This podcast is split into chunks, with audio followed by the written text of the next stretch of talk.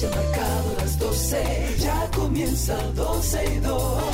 Sergio Carlos, Karina, Larrauri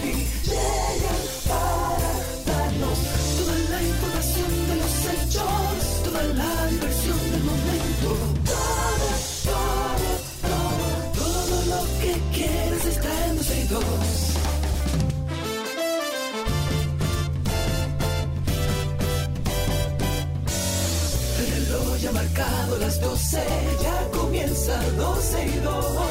Sergio Carlos y Karina Larrauri llegan para darnos toda la información de los hechos, toda la diversión del momento. Todo, todo, todo, todo, todo, todo, todo lo que quieras está en 12 y 2. ¿Tú viste lo de la terrena, Karina? No, no, yo estoy indignada. No, no, no. Indignada. Yo, yo no, yo no entiendo a veces cómo funcionamos como, como raza humana, como Como que yo no entiendo, como No, que no estamos entiendo. involucionando, como que en vez de evolucionar, aprender nuevas cosas, entender nuevas cosas, es como si fuéramos para atrás. O sea, ese video de las terrenas es... es Llora, un- llora, eso una llora. soberana Eso llora. ignorancia de Eso parte llora, del, eso del ciudadano. ¿Cómo es pero ¿cómo es posible que tú decidas, ay, ahí te pongo en la carretera, me voy por la playa? Exacto, exponiendo todas las, las, las especies, las tortuguitas, todo el mundo que está ahí en la playa desobando, nada. E incluso uno se pregunta entonces, yo no sé exactamente dónde está la ubicación de, de- de la tortuga que encontró Frank Peroso o que publicó Frank Peroso, de- Ajá, que le pasaron por encima. Entonces, nada, uno se, ya uno se da cuenta del porqué de las cosas. Claro, y bueno, bienvenidos a todos. Uno empieza así porque la verdad es que llama a indignación ver una sociedad que todavía tenemos que explicarle que no se puede andar por la playa. Ya se le ha explicado mil veces el porqué, ya se le ha dicho que ahí anidan tortugas, que hay especies marinas y que está prohibido, porque eso es lo que indigna más. sí. Imaginemos que la ignorancia impera y que usted es un ignorante. Usted tiene el derecho a ser un ignorante. Pero entonces el Estado y la justicia no aparece como para poner orden. Porque ¿cómo es posible aquella cantidad de vehículos sobre la playa tratando de evadir el tapón de la carretera, de la autopista, Y que no, no ap- aparezca una que autoridad? no aparezca un DGC, que no aparezca un AMED, que no aparezca un policía, que no aparezca alguien de alguna institución ellos- castrense que, que diga, señores, no, eso no se puede, por Dios. No, no, eh, simplemente los ciudadanos decidieron que iban a hacer otra autopista sobre la arena, frente a la Dios playa, y no Dios pasó mío, absolutamente nada. Mira, lo único, lo único que a mí me da cierto, eh, a ver, me, me tranquiliza un poquito, es Me que muchos de esos carros, Estás esperanzada. no, no, es que muchos de esos carros se, muchos de esos carros se van a fuñir. Ojalá y se le dañe a todos. Ojalá y Porque la el carcoma todo. señor, el salitre, lo peor para un vehículo. Y por ahí pasaron esos carros, cerquita de la orilla, incluso tocando el agua de, la, de, de mar. Ajá. Que eso, olvídate, que eso no va a ser bueno para esos carros. Ojalá y por lo menos económicamente le, le funcione de Que algo. le vaya mal, ¿verdad? Bien- bienvenidos a todos, gracias por la sintonía. Estamos como siempre hasta las 2.30 de la tarde con ustedes. Estamos a través de Spaces, pueden buscarnos en Twitter como 12 y 2, es una vía increíble, buenísima para escucharnos en vivo y participar con nosotros también en vivo y por supuesto a través de nuestra página 12y2.com. Yes, sir. Vamos a compartir un numerito del día, Karina. Un numerito del día. 42 Tum, tum. millones de pesos dominicanos. Ay, Dios mío, y se habla de millones como que son caja Como que aquí. nada, como que nada. Hugo Castillo denuncia un aparente proceso de licitación amañado en el que se pretende adjudicar la construcción de aceras y contenes en el Ayuntamiento de Esperanza a un ingeniero que duplica el costo de las obras y sobrepasa los 42 millones de pesos. Ah, Castillo asegura que a pesar de la inflación, los costos no deben superar los 26 millones a pesar de la inflación y la mano de obra que está cada vez más escasa. Ahora Más hay que ver, más cara. Ajá, entonces ahora hay que ver cómo responden a esto. Exacto, y nos vamos de eso al mar. Ya hemos llegado. El arrecife de coral. Vengan aquí, vean los corales. Es colorado, coral, coral. Guau, guau, guau, guau, guau. Esto no me gusta. ¡Oh, no! El arrecife de coral está enfermando. Oh, mi Dios, todo. La cuarta sala penal de, mm, de esta jurisdicción del distrito ha declarado inadmisible, al tiempo que lo tipificó de un ejercicio de litigación temerario, un habeas corpus con el que la defensa del general Julio Camilo de los Santos Viola acude por quinta vez a un tribunal distinto al apoderado para conocer y llevar el control del caso en su contra. En la audiencia, el Ministerio Público estuvo ahí, planteó la improcedencia de la acción del imputado en esta red de corrupción desmantelada que le han llamado Operación Coral 5G e indicó que estas acciones son una, manifesta- una manifestación de litigio temerario que además solo conducen a una pérdida de tiempo de todos los actores del sistema de justicia y que hace más largo todo este proceso. Así es, eh, eh, la jueza Loida García de la Cuarta Sala Penal de Santiago señaló que en el proceso ya existen otras vías abiertas para garantizar los derechos de los partes o de las partes, por lo que la acción de habeas, corpus resulta manifestantemente improcedente. Y resaltó además que estas acciones procuran desconocer las vías ordinarias de los procesos y que son una manifestación de litigio temerario y en esta audiencia, por cierto, el Ministerio Público estuvo representado por Wilson Camacho, responsable de la PEPCA, y la coordinación de eh, litigación de esa unidad, Mirna, o la coordinadora más bien, de esa litigación de esa unidad, es Mirna Ortiz, estuvieron los dos ahí.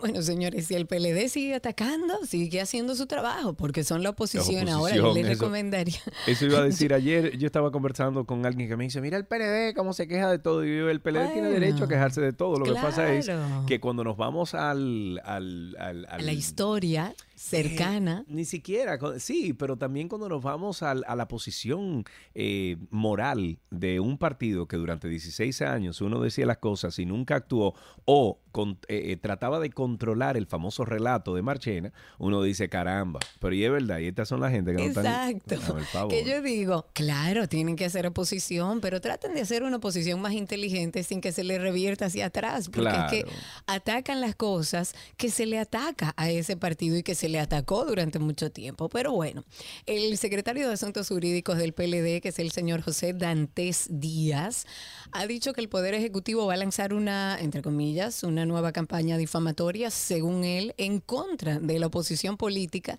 a través de las redes sociales.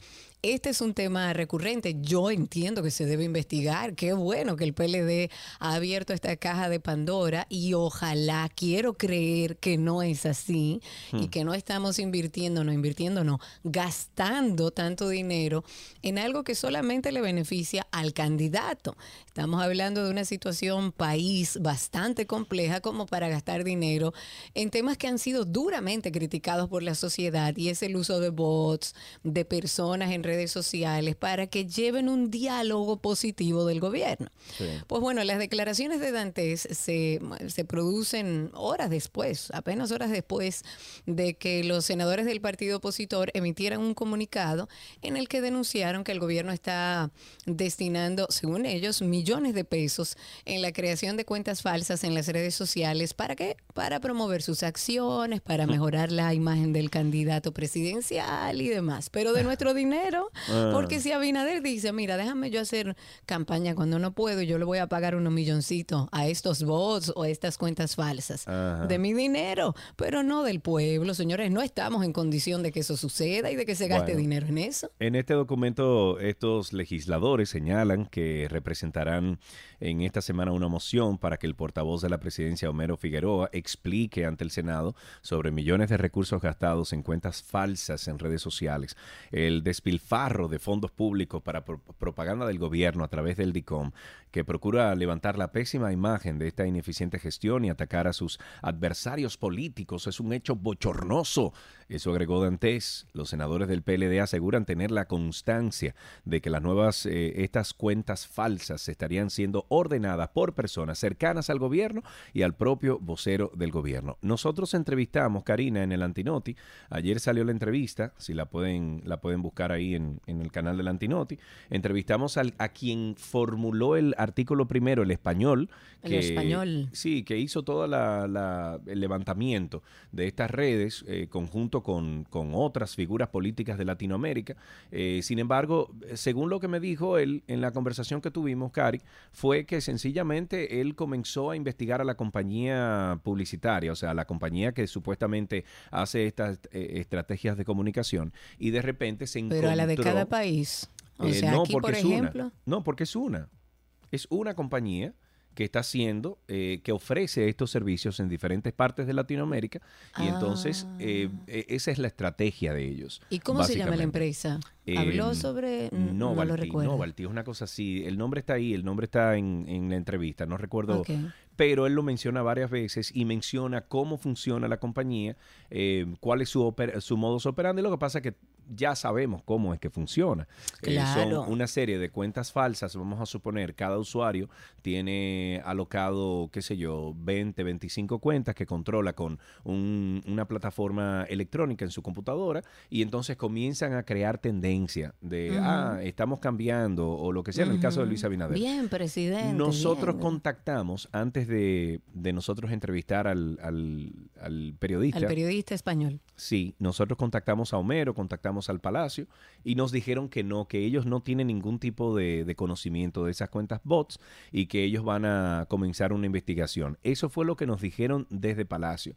Lo que pasa es que cuando te vas a la práctica, Karina, y buscas, y nosotros lo hicimos ese ejercicio en el Antinoti, buscas eh, estas cuentas que están publicando, ay, señor presidente, usted es lo mejor, no sé qué, finalmente te das cuenta, cuando haces el historial y buscas, lo único que, que, que, que están, ¿cómo se llama? Que están promocionando o que están hablando en sus cuentas es de Abinader y de una forma que nadie habla. Pero además de eso, hay algunas Que no, cuentas, se- Cari, no es orgánico. Sí, hay algunas cuentas que están creadas 2013, 2010, 2008, que tú dices, bueno, como una cuenta creada tan, tan vieja puede ser una, una cuenta bot. Bueno, es que si hay una empresa de por medio, son cuentas que pueden estar creadas en cualquier año y la utilizan para diferentes No personas. solamente eso, las reutilizan. Hay Exacto. cuentas que se le han quedado algunos tweets del pasado y hay cuentas que tienen incluso, por ejemplo, en, en Hebrew, en, en hebreo. Tienen, por ejemplo, algunos tweets del 2008-2009 porque se les quedaron y las reusan las cuentas. Claro, Eh, claro, porque, es- es, un grupo que lo tienen y lo Sí. utilizan para todo. Y es muy lamentable, muy lamentable que el gobierno del cambio esté utilizando las mismas estrategias que llevaron a la ciudad a la ciudadanía dominicana a votar fuera del gobierno al PLD.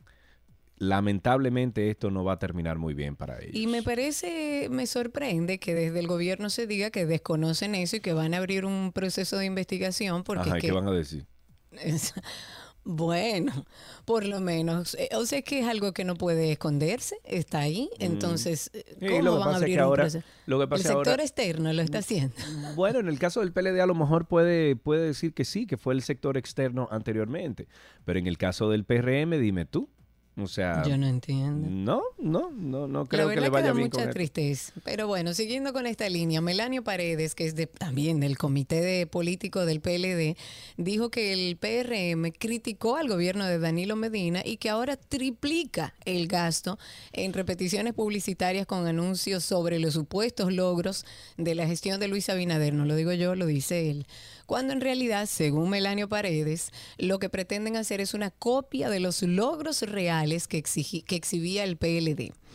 Él dijo además que el PRM en el poder se ha contradicho con lo que imputaron al pasado gobierno, como es el asunto de los gastos en la publicidad gubernamental, cuando, y es verdad, cuando supuestamente la han triplicado en anuncios. No sé si realmente la han triplicado, Bueno. por lo menos a simple vista no la siento tan intensa como la del el partido opositor en su momento, pero ellos dicen que lo han triplicado.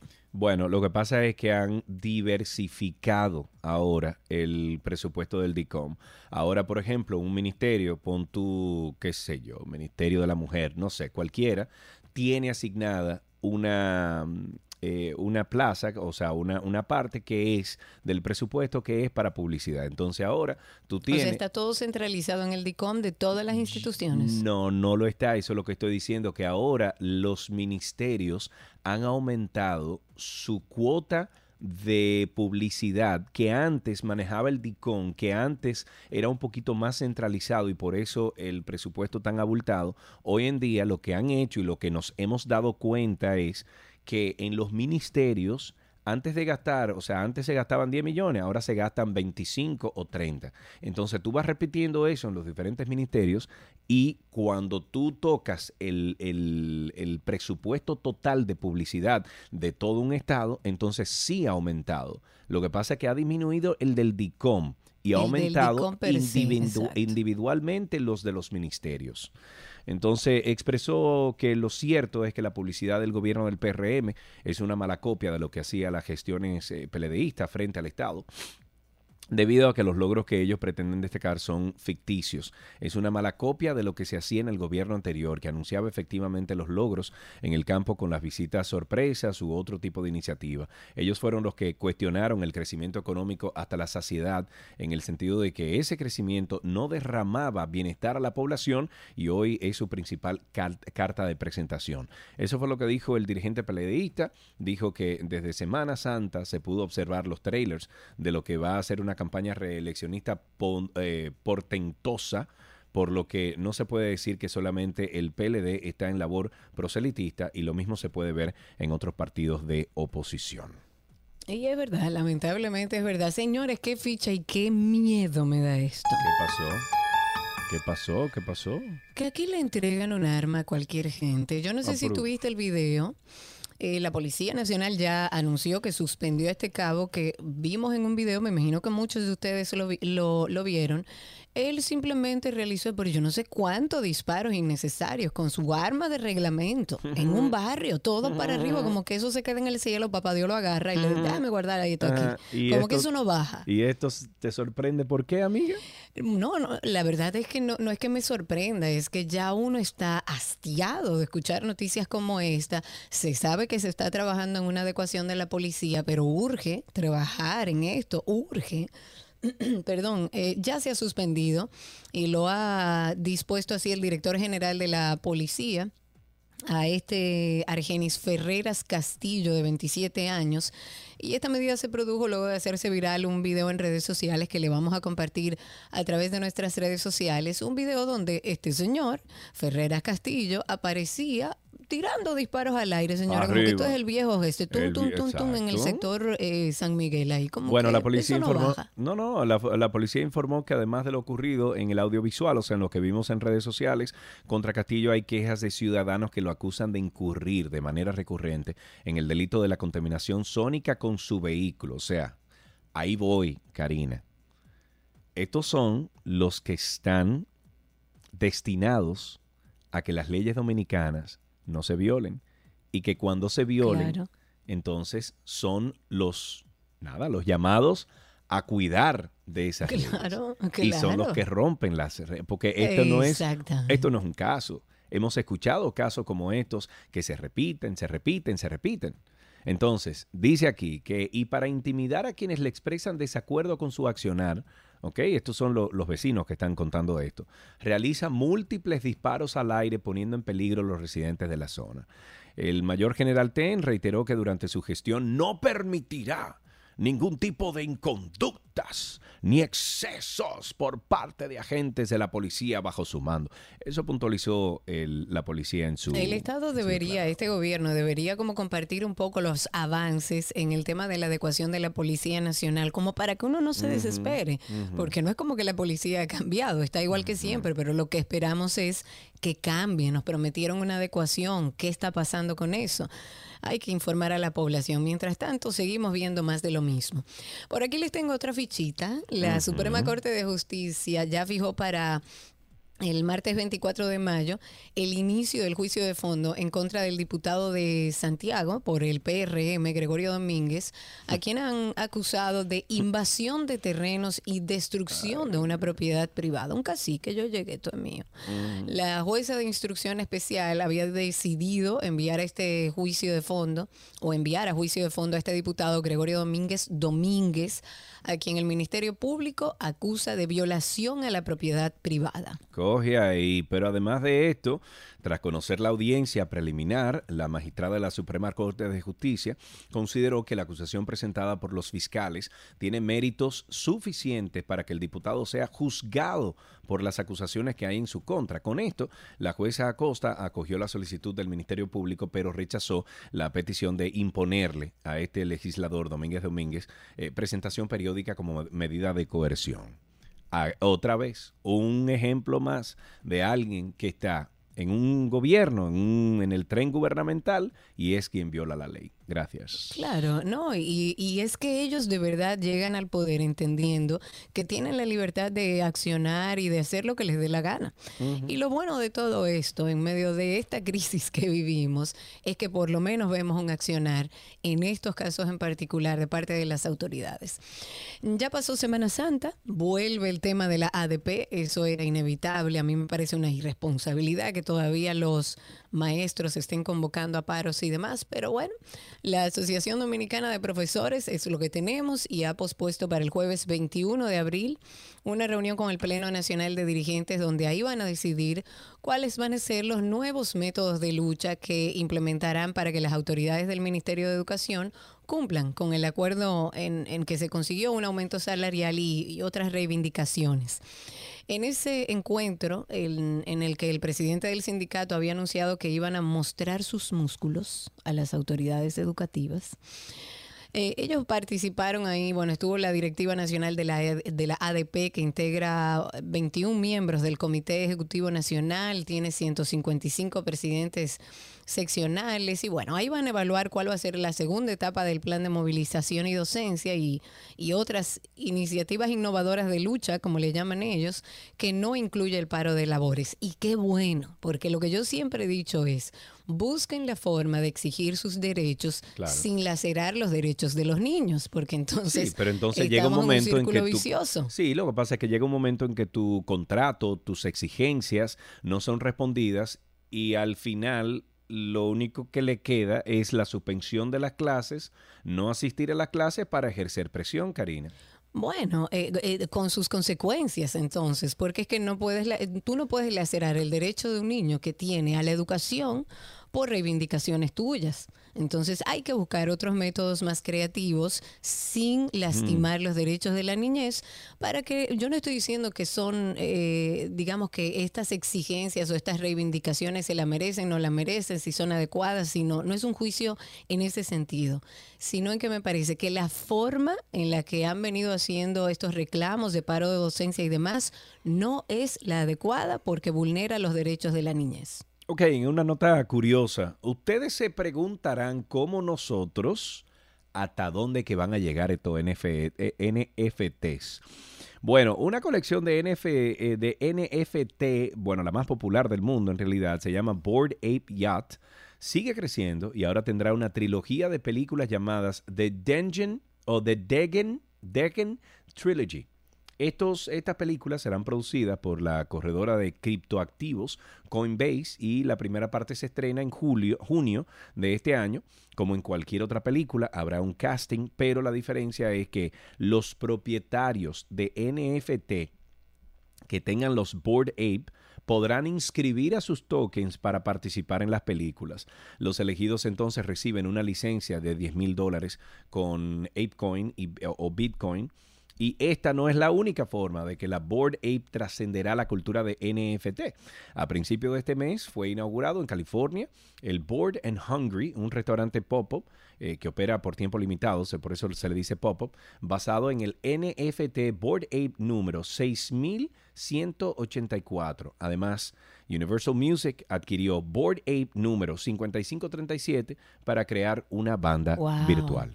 Vamos a crear unos Es que no NFT. sabemos cómo, o sea, dime tú. Ya yo lo tengo diseñado y hecho. ¿Cómo lo vendemos? Ok, pregúntale a tu Como hijo. que- que cuadro o algo para el No metaverso. no sé. Pregunta, pregúntale a tu hijo, no sé. Tengo que ponerme en eso. Los invitamos a escuchar a nuestro podcast Karina y Sergio After Dark. En especial, los, eh, le invitamos a que se ponga al día, que escuche los más de 35 episodios que tenemos, pero escuche los más recientes que están dentro de una serie que hemos preparado que se llama Nadie nos explicó. A lo largo de nuestro crecimiento hay muchas cosas que cuando nos hacemos adultos eh, y vamos creciendo, decimos, pero a mí nadie me dijo esto, a mí nadie me habló sobre esto ni me explicó. Y por eso quisimos sacar estos temas. Hablamos de la importancia de decir que no, porque nadie nos explicó que no, como yo siempre digo, es una frase completa y es válido. Y también el último episodio o el más reciente episodio es Nadie nos explicó sobre la muerte. Y esta semana vamos a estrenar un episodio sobre lo que nadie nos explicó del fracaso. Todo eso, junto con muchísimos temas sobre salud mental y bienestar, pueden encontrarlo en nuestro podcast como Karina y Sergio After Dark. Pueden seguir también nuestra cuenta en Instagram, Karina y Sergio After Dark. Y con esto finalizamos esta primera parte de 12 y 2, hoy martes, abril 19 del año 2022. Gracias por la sintonía, siempre de este lado hasta las 2.30 de la tarde en esta 91.1, 91.3 FM. Ya regresamos con mucho más. Todo, todo, todo, todo lo que quieres está en 12 y 2.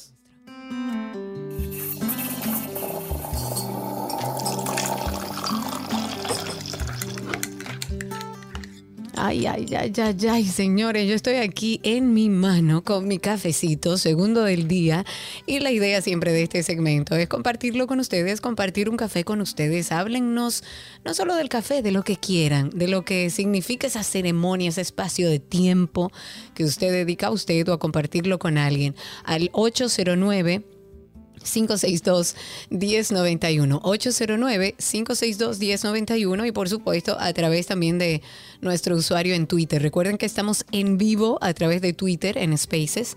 Es simplemente buscarnos ahí como 12 y 2 y va a ver en la aplicación nativa la carita mía de Sergio ahí en un circulito. Clique encima y así puede escucharnos en su dispositivo todo el tiempo que quiera y participar por esa misma vía al aire con nosotros. Ya tenemos a través de Spaces justamente a nuestro amigo Joaquín. Amigo, ¿cómo estás? Cuéntamelo. Bien, bien, bien. Buenas tardes, Karina. Bueno, que disfruta tu cafecito. Ay, ay, ay, eso para mí Eh. es... Yo sin café no existo. ¿A ti te pasa lo Ah, mismo? Así es, soy yo. Después que yo termino de comer, eh, obligatoriamente yo tengo que prepararme en la taza, eh, en, en la greca esa eléctrica, Ajá. que son que tú pones el agua aparte. Ah, sí. Yo de la manera, de la manera que yo lo que yo lo hago, el café negro, yo preparo mi agua, pongo a la medida y en vez de echarle el azúcar después, a la- yo pongo el azúcar cuando se va colando mientras tanto allá adentro en el envase. Uy. Eso sale ya completamente a azúcar crema, que es un toque ex- excepcional. Mira, ¿y con quién te bebiste tu último café, Joaquín? No te voy a hablar mentira, todavía no me lo he tomado. A esta hora, Joaquín, a esta Todavía no me lo he hora. tomado porque todavía no he metido los pies bajo la mesa. Mira, pero estoy muchacho. planeando eso. Yo estuviera mordiendo si no hubiera bebido café a esta hora. Gracias, Joaquín. 809-562-1091. Cuéntenos sobre el café. Cuéntenos, vamos a, en este espacio de tiempo, a conversar un poco sobre el café o lo que implica esa ceremonia. O si usted tiene un familiar que creció viéndolo, bebiendo café o esa abuela que le daba la cucharita. 809-562-1091. Y quería confirmar, porque ha salido a través de, de redes sociales, un accidente que hubo con alguien que, bueno, inicialmente algún oyente lo había sugerido aquí, de poner leche en vez de agua en la parte donde ve el agua en la greca. Bueno, vimos un video que eso explotó para que nadie invente. Pero nos había hablado otra persona de que mezclaba la leche, o sea, el agua, perdón, con un poco de leche bien aguada y que así le resultaba y que le funcionaba. No quiero poner en peligro a nadie, pero si alguien lo ha intentado, por favor llame al 809-562-1091 o por supuesto también a través de Spaces que siempre está ahí habilitado. Tengo a Oscarelo en la línea. Hola Oscarelo, ¿cuánto tiempo amigo? Cuéntanos. Yo te iba a hablar con- un espíritu, una pero estamos en el, momentito, en el momento del cafecito. Ay, sí, hombre. Tú sabes que yo tengo un ritual en la mañana que a mí la greca tiene que estar en el mismo sitio, la cuchara en el mismo sitio, el azúcar en el mismo sitio y las dos tazas, la mera después en el mismo sitio. Pero Sí, ¿cómo hay así? Explícame eso. ¿Dónde es el mismo sitio? ¿Cuál es el lugar El- donde debe o sea, estar el eso? mismo sitio es, el mismo sitio es, por ejemplo, yo pongo la greca en arriba de tufa limpia, ¿verdad? Entonces la cuchara tiene que estar en la cabeza y la azúcar tiene que estar en el gavetero. ¿Qué pasa? Si me movieron una de esas tres cosas, yo durmiendo, me- no me queda el café igual. Para nada. Lo que pasa es que Ocarelo uno amane es durmiendo que uno hace todo eso, Claro, entonces tiene que haber claro. como un esquema para poder hacerlo. yo cerrados, entonces yo en la mañana yo mato el café con un chorritico de leche. O sea, un cortadito, como que un cortadito. Y tiene que quedar, es, es- es increíble, cuando el mute está como en sintonía, siempre queda rico y delicioso en su punto de azúcar, en su punto de leche. Pero si me movieron algo de sitio, o me. Se armó el eh, lío en esa casa. Gracias, Ocarelo, por compartir este espacio con nosotros, hablar un poco de esa bebida que tanto nos identifica también como dominicanos. Estuve leyendo algo sobre unos investigadores del Centro Agronómico Tropical de Investigación y de Enseñanza en Costa Rica, que hay muy buen café también, que estuvieron diciendo que los granos de café son más grandes y abundantes. Oigan bien, cuando las aves y las abejas se unen. ¿Para qué? Para polinizar y proteger las plantas. Algunos de estos ayudantes viajan miles de kilómetros y sin ellos los productores de café verían una caída de hasta un 25% en los rendimientos. Eso es eh, básicamente cuidar ese proceso natural de, de nuestra naturaleza. Cuando tenemos esos polinizadores que van, que pueden acercarse a nuestras plantaciones, pues evidentemente como ese es el proceso natural, pues tiene mayor rendimiento para los productores. Dejamos hasta aquí nuestro cafecito de las 12, gracias a los que llamaron y participaron con nosotros. Ya regresamos con el resto del contenido aquí en 12 y 2.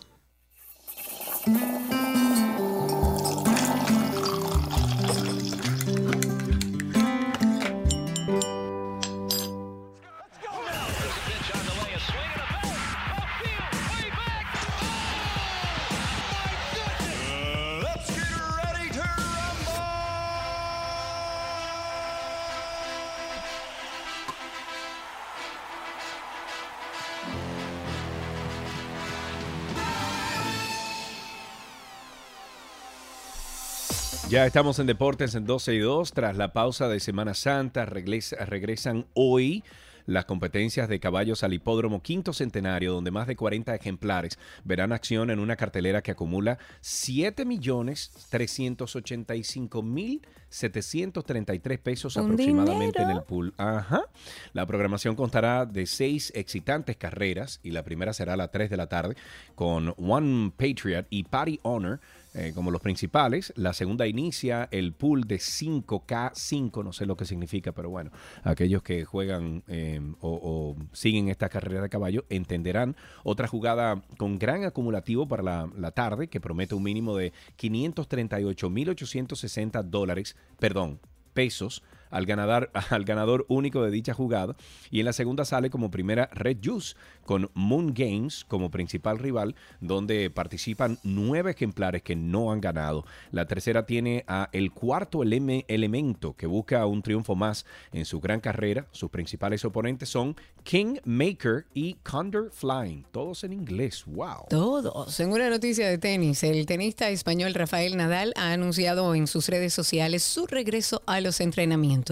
Cuatro semanas después de anunciar que debía suspender toda la actividad física por una lesión en las costillas. Y dijo, y cito, hoy, tras cuatro semanas sin pisar una pista de tenis, primer entrenamiento suave. Qué ilusión volver a, la a pisar la tierra. Eso escribió Nadal en un tuit junto a imágenes en las que se le ve, bueno, ya ejercitándose en una pista de tierra batida.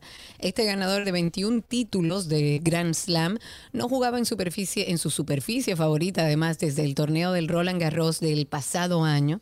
Se lesionó en la final del Indian Wells, que perdió ante el estadounidense Taylor Tras eliminar en las semifinales a su compatriota Carlos Alcázar.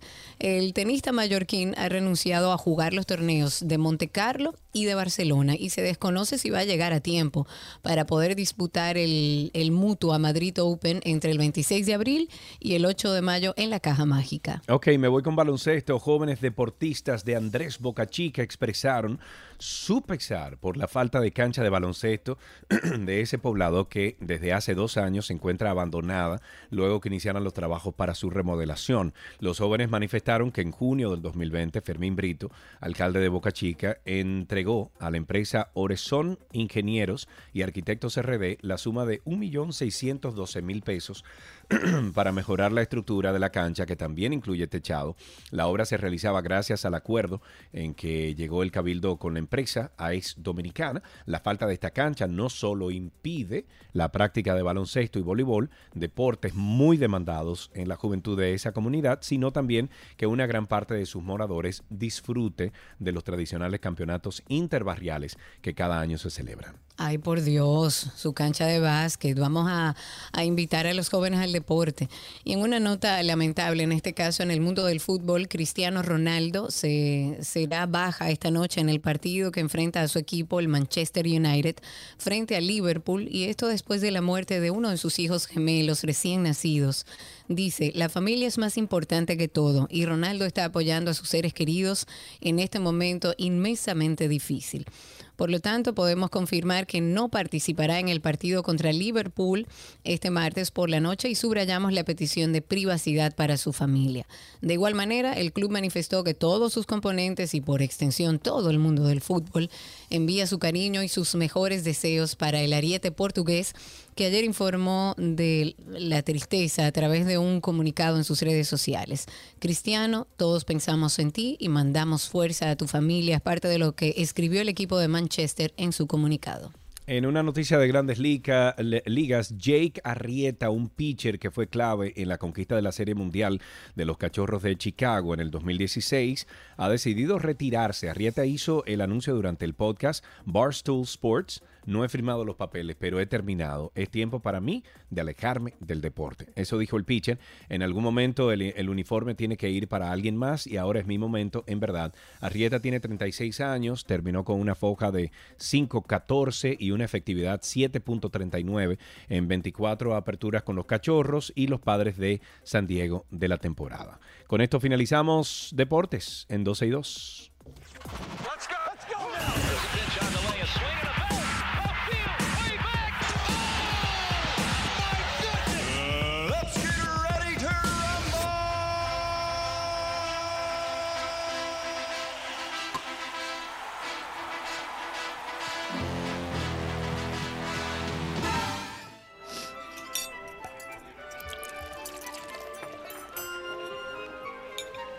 Ula la me oui, je mange comida de Gabriela que c'est bon ici. Me oui. Yay. ¿Cómo están? ¿Qué lo que bueno, Bien. Eso es bueno. Ay, Cari, si tú estuvieras ¿Por aquí. Dónde ¿Por dónde estás tú, Sergio? ¿Dónde estás tú, Sergio? A ver, yo estoy en Los Ángeles. ¿Y tú? Bien. Yo estoy en Santo Domingo. ¿Y tú, Gaby? Ok. En la Romana. Ah, que mira. viva la tecnología. Mira bien, bien. Y estamos todos unidos. Aquí nuestra receta del día con nuestra querida Gaby, que empezamos la semana hablando sobre ingredientes que nos brindan más energía a propósito de que uno llega de las vacaciones y como que está medio torpe para empezar la semana laboral. Gaby, ¿hoy qué preparamos? Bueno, eh, paciencia porque la receta que vamos a dar hoy tiene muchos ingredientes, pero les prometo que es deliciosa, práctica, rica, eh, fácil de hacer. eh, dije rápida, por si acaso, rápida. Sí, sí. o sea, tiene todas las cualidades, aparte de que justamente lo que estamos hablando eh, durante esta semana, es otro de los alimentos que nos brinda muchísima ayuda y nos ayuda a combatir la fatiga. La hemos trabajado en múltiples ocasiones. Yo le tengo muchísimo respeto y cariño, y estoy hablando de la quinoa, que es una fuente muy alta en proteínas. Riquísima. Exactamente, nos da muchísima energía. eh, bueno, tienes, tiene todas las B, por decirlo así, o por, por decir un, un genérico, pero de verdad que la quinoa es súper práctica, señores. Inténtenlo, practiquen con ella eh, y, y le van a tomar el truquito. De hecho, usted puede preparar un poco de quinoa y durante toda la semana utilizarla. eh, si la guarda bien, herméticamente, se, cerradita en la nevera y todo, le puede durar hasta cinco días y con Sí. cualquier cosa fría, Lo que caliente, usted está encuentre que le sobre, claro. Así es. Bueno, pues para no cansarlos más, vamos a hacer este delicioso chofán de quinoa, que es un plato extraordinario. Y si usted está pues en temporada de hacer ejercicios, tratando de ganar masa muscular, yo creo que esta es una buena receta para eso. Ya saben que la van a encontrar en 12 y 2. Solo presten atención para que no tomen nota porque, como les dije, son muchos ingredientes. Lo haré rápido. Necesitamos dos tazas de quinoa, cuatro tazas de agua, dos zanahorias cortadas en cubos pequeños. Si las zanahorias son grandes, una nada más. Dos tallos de apio, que vamos también a cortar en cubitos. Una cebolla blanca cortada en cubitos. Puede utilizar una latita de maíz o alrededor de una taza de maíz. Esto sí, esto es como para ocho personas. Pueden eh, eh, cortar los ingredientes a mitad, pero para que tengan una, una referencia. Igualmente una taza de pitipuás, que son deliciosísimos, o de vainitas, que la podemos cortar. Un pimiento morrón rojo, igualmente un amarillo, lo vamos a cortar en cubos. Un zucchini, eh, florecitas de florecitas de brócoli, florecitas de coliflor, que de hecho el brócoli y el coliflor es otro de los alimentos que evitan la fatiga, nos dan energía. Las coles de Bruselas por igual son buenísimas para, para darnos energía. Eh, vamos a necesitar media taza de salsa de soya, un cuarto de taza de aceite de sésamo, un tercio de taza de puerro picadito, media cucharada de jengibre rallado, que el jengibre también es súper rico y nos hace súper bien, de dos a tres cucharadas de semillitas de sésamo, aceite vegetal y un toque de sal y pimienta. Ojo con los vegetales que les mencioné. No tienen que ser todos, ¿ah? Pueden ser algunos de los que usted tenga. La idea es que no se complique en cocina. Ya ustedes saben que tenemos 13 años diciendo lo mismo. Exacto. Cocinamos la quinoa según las instrucciones, ¿ok? Y esto lo vamos a reservar. Luego en una sartén pr- profunda o mejor en un wok, preferiblemente, vamos a agregar el, el aceite vegetal, lo dejamos calentar, incorporamos el jengibre picadito y luego entonces vamos a agregar la zanahoria, el apio y la cebolla. Le vamos a dar un toque de sal y pimienta. Todo esto lo vamos a mezclar bien, vamos a subir el fuego y lo vamos a cocinar por alrededor de dos minutos. Seguido de esto vamos a agregar, el resto de los ingredientes, los pimientos, la coliflor, el zucchini, los brócoli, etcétera, etcétera, etcétera. ¿Ya? Entonces luego de esto incorporamos la quinoa que ya está cocida y vamos entonces a agregar la salsa de soya y el aceite de sésamo y vamos a mezclar. Ya por último, porque ya esto está a tiros de hit, vamos a agregar el puerro picadito, las semillitas de sésamo, vamos a volver a mover y puede bajar la temperatura, o sea, la, la llama del, del fuego, dejar, qué sé yo, cocinar por un dos minutos más porque ya los vegetales están listos, la quinoa está lista, ya mezcló todo, sirve calentito y voilà. Voilà, qué rico, señores. La quinoa de verdad es sumamente interesante porque yo particularmente después que la aprendí a preparar con Gaby, lo que me sobra en la nevera lo pico y lo entra dentro de la Es- quinoa. y esa es la idea de este chofán. Exacto. Exacto. Gaby, muchísimas gracias. Siempre un placer Un eh, beso estar con- enorme. contigo. Y recuerden, Gaby está en redes sociales como Gabriela.reginato. Por si tienen cualquier pregunta, Gabriela.reginato. Si quieren incluir también a las cuentas de Voilà RD, que son los maravillosos potes mágicos de Gaby, y también Voilà RD. Siempre las recetas están en nuestra página 12y2.com. Gaby, gracias. Un beso grande. Un beso enorme, nos escuchamos mañana. Chau, chau. Así será. Y hasta aquí nuestra receta del día.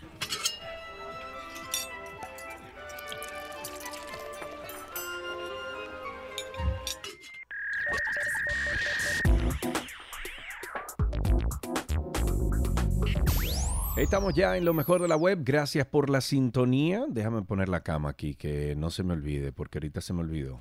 Entonces, estamos en lo mejor de la web. Pero tú Hoy. deberías presentar esta parte así. Ah, por lo de Así debería ASMR. Tiene que ser así. Hoy traemos las mejores aplicaciones de ASMR para, el- para tener un sueño profundo. Señores, miren, los videos y el contenido ASMR, que es respuesta sensorial meridiana autónoma en los últimos años, han tenido un crecimiento exponencial y gigantesco ayudando a millones de personas a poder relajarse, a dormir a través de estas sensaciones de cosquillas en el, en el cuero cabelludo, en la piel también. Y por eso hoy te vamos a recomendar algunas aplicaciones para disfrutar de, este, de esta actividad. Sería ASMR. Yo tengo uno que se llama Tangles ASMR. Esta es sin duda una de las aplicaciones más conocidas dentro del mundo del ASMR. Y es que Tingles eh, cuenta con cientos de sonidos que son súper relajantes, contenido de diferentes artistas, incluso de renombre dentro del género. Y en esta aplicación te vas a poder escuchar los videos con la pantalla del móvil bloqueada. Puedes incluso crear listas de reproducción, usar el temporizador de sueño para llevar un, eh, nota de tu patrón de sueño, bueno, entre muchísimas otras cosas. Es súper interesante esta aplicación y la plataforma no cuenta con publicidad, lo cual es algo que realmente se agradece, sobre todo en momentos donde lo que usted está buscando es relajación, donde no quieres que salga ningún anuncio ruidoso ni nada. Puedes descargarla completamente gratis desde el Play Store para aquellos que tienen Android. Se llama Tangles ASMR. Tengo otra, se llama Sleep Orbit. Sleep Orbit, que es especializada en sonidos relajantes para, perdón, para conciliar el sueño. Sleep Orbit es una aplicación que busca ofrecerle a todos sus usuarios la mayor sensación de paz y tranquilidad para descansar lo más posible. El audio eh, se llama audio binaural, binaural de ASMR, que propone es bastante decente que es el, el, que va de un auricular a otro, produciendo así una atmósfera más cómoda, real. Cuenta Uy, con sí, eso es muy rico. Sí, cuenta con hasta 17 categorías de sonidos diferentes, además de afirmaciones positivas o contenido po- eh, eh, auditivo dedicado un poco más a las áreas del yoga, la, medita- la meditación, por ejemplo. Eh, es- esta aplicación Sleep Orbit cuenta con más de un millón de descargas en Play Store, eh, donde, dicho sea de paso, es totalmente gratis, así que es una opción bastante buena que puedes probar. Se llama Sleep Orbit y está para, eh, esto está para Android. Para Android también. Bueno, yo tengo una que se llama también ASMR Slicing. Sin temor a equivocarnos, esta aplicación es una de las aplicaciones de ASMR con más descargas en Google Play, donde actualmente cuenta con, oigan bien, más de 50 millones de descargas. Y se trata de uno de esos eh, juegos que tienen gráficas, tienen sonidos que son satisfactorios y que buscan darle placer a, a los usuarios, como rebanando objetos, con música así súper como tranquila. Y esto teniendo en cuenta que mientras las personas van cortando la gran variedad de objetos que se encuentran en este juego, pues los sentidos se van como relajando poco a poco. Y esto te va a ayudar a generar el sueño un poco más rápido, por lo que es perfecto para usarse antes de dormir. Se llama ASMR Slicing. Y me voy con Calm Sleep. Esta la usé mucho, lo que pasa es que es Yo cara. también. Sí, pero es cara, es cara. Otra buena opción eh, viene siendo entonces Calm Sleep, que acabo de mencionar. Esta es una aplicación gratuita. Ah, no, esta es gratuita. Yo estoy hablando de Calm. Eh, sin el sleep.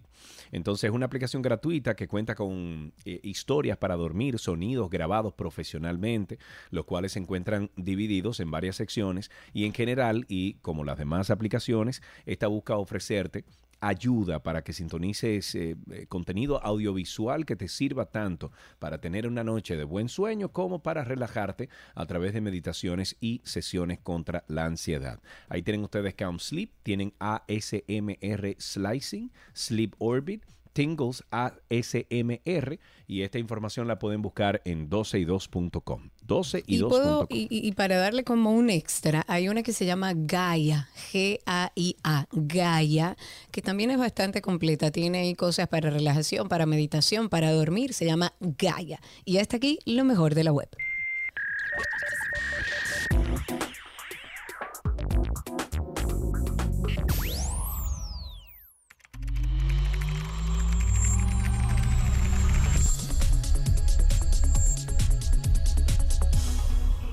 Estamos en, nuestros, en nuestro segmento de artículos tecnológicos y tenemos a través de IPDTL a nuestro querido Orlando Prieto de Nerdot que nos va a actualizar un poco de la tecnología en general que se está moviendo. Orlando, bienvenido. Hola, hola. ¿Cómo está todo? Todo bajo control todavía, creemos. Aquí decíamos fuera de los micrófonos, esperando que nos den unas vacaciones de las vacaciones. Así mismo. No nos queda de otra. Bueno, Orlando, vamos a empezar. ¿Cómo anda el mundo de la tecnología? ¿Qué hay de nuevo? Mira, la última semana te diría, una de las cosas que más ha salido, que, que se ha mencionado y que seguro ya muchos han visto, han salido muchísimas noticias en el, en el ecosistema de WhatsApp. eh, muchas cosas que, que se esperan, que aparentemente Oh, sí. eh, muchas son esperadas. Y bueno, me- mencionar algunas de ellas. eh, la principal y la que más ha sonado, que, que más ha tomado control de las noticias, todo el tema de que eh, aparentemente van a lanzar una nueva parte de comunidades que es algo como para reemplazar o, o quizás suplementar un poco lo que son los grupos.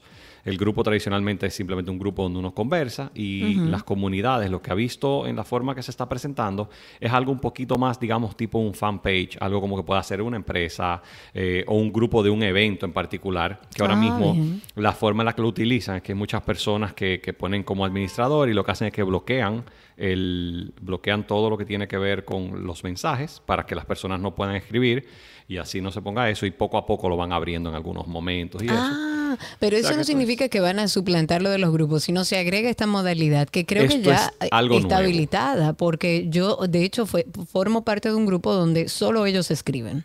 Bueno, eso, eso ha existido desde hace mucho tiempo. El, que, el grupo solamente puede escribir. La comunidad va a tener información. Imagínate, es un híbrido entre lo que es la página de un negocio, lo que es un business page. Y yo te diría, la forma que a mí me ha parecido es como un fanpage de, de, de Facebook. Que tú puedes poner información sobre ti, sobre lo que estás haciendo. Imagínate un evento que es el mes que viene y van poniendo cualquier cambio que haya del evento. Ah, van poniendo si tienen un mapa de dónde se pueden parquear, por poner ejemplos que, que ellos han usado. O sea que es una de las partes que han hecho y bueno, eso ha sonado mucho. Además, empezaron una de las cosas que está saliendo en el beta que parece que va a ser interesante, que ya lo tienen otras plataformas de soporte, es lo que es los emojis de reacción. Básicamente, que tú cuando pones un mensaje, si quieres responder con una carita, algo, un, dedo de positivo o algo así, lo vas a poder hacer en el mismo mensajito y te sale un circulito bien pequeñito arriba. Y así no vas eh, conglomerando todo el mensaje. Eso, por ejemplo, Teams lo tiene hace mucho tiempo, que es algo eh, bien cómodo. Y por último, el último que también ha sido eh, bastante solicitado, dentro de, de- son varias opciones, pero unas principales, es el, el última vez visto, que ahora mismo tú solamente tienes la opción o de tenerlo encendido o de tenerlo apagado para todo el mundo. ¿Qué? Lo van a ¿Qué- permitir qué hacerlo por contactos. Lo vas a poder Ay, poner por Dios contactos. mío, qué felicidad. O sea, que tú puedes poner, mira, contactos que no son de confianza, que no son familia, cualquier cosa, según la de decisión que tomes. Exactamente, Claro. cualquier cosa que tú quieras, lo puedes poner entonces y no tiene el, el última vez visto, que ahora mismo la forma en la que funciona es que si lo apagas, se apaga ambas vías. No, no van a saber dónde tú estás, pero tú tampoco vas a poder verlo. O sea que es un, un híbrido. Entonces van a poder agregar un poco más de, de versatilidad en, en cómo se, se distribuye. O sea que nada, hay que ver, se están poniendo un poco eh, al día por varias cosas. Tenían muchos meses sin sacar eh, updates adicionales y bueno, ya que hay tantas otras plataformas que han ido tomando un poco, no tanto en mensajería simplemente móvil, como el caso de, de WhatsApp, pero Ujú. sí en toda la men- mensajería tipo negocios, que, que ya lo que son Slack y lo que son Microsoft Teams han tomado mucha de la parte de, de la, de, de todo ese universo y el ecosistema. O sea que Si ustedes tienen preguntas para Orlando, recuerde que él de cualquier tema de tecnología puede darle una mano llamando al 809-562-1091. 809-562-1091 o a través de Twitter Spaces que estamos por ahí en vivo, solicitan ser hablantes y le damos paso. ¿Qué otra cosa tenemos, Orlando? Por esa misma línea, nada más mencionando así mismo, Telegram, eh, ya para los que también lo usan, que siempre que uno abre WhatsApp preguntan mucho por Telegram, Telegram agregó una funcionalidad de que ya por fin puedes poner la notificación del sonido que tú quieras. Anteriormente tenía un grupo de sonidos específicos y ahora mismo tú le puedes poner el sonido que, que quieras. Puede ser un sonido grabado o cualquier tipo de ringtone Ah, que quieras utilizar para poder personalizar eh, cuando te escribe alguien en específico o en algún grupo en específico. Ok, perfecto. ¿Qué otra cosa? Siendo por ahí, la semana pasada salió el- uno de los equipos de las Chromebook más esp- esperadas. Las Chromebooks son los equipos que funcionan con, con Chrome, con todo el ecosistema de Google que funciona en Internet. son, y que señores. Mi hijo tuvo uno en el colegio y, y nada más nos entró, eh, eh, nos faltó entrarle a batazos. Porque increíble, funcionó hasta el último momento.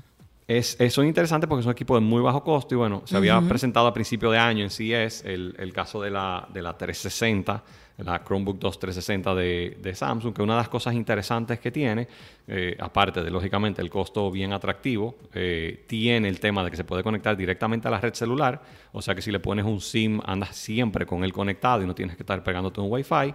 Y el punto más atractivo dentro de esto es que la pantalla se gira totalmente, la puedes Oh. voltear. Entonces, si quieres hacer una presentación a alguien, tú simplemente volteas la pantalla y sigue después de, de 180, como que se acuesta completa y sigue de largo. Y la puedes poner del otro lado, que De es algo que ha existido mucho en tabletas. Y es muy cómodo porque al voltearse completo tú puedes presentar algo para ponérselo enfrente Claro. a alguien o sentarse de una forma más cómoda donde el teclado ya no, no entre en juego eh, y sea un poquito más a modo de tableta. Un equipo Vamos que a anda por unos- levantar. Vamos a levantar esta llamada, perdón Orlando, que tenemos a Ana hace un ratito ahí en la línea. Vamos a escuchar tu pregunta, Ana, adelante.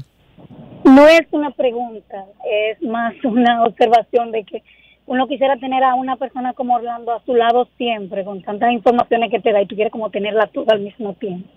Bueno, Entonces, ponte en fila. como tener a alguien así al lado para que siempre esté Ponte en fila.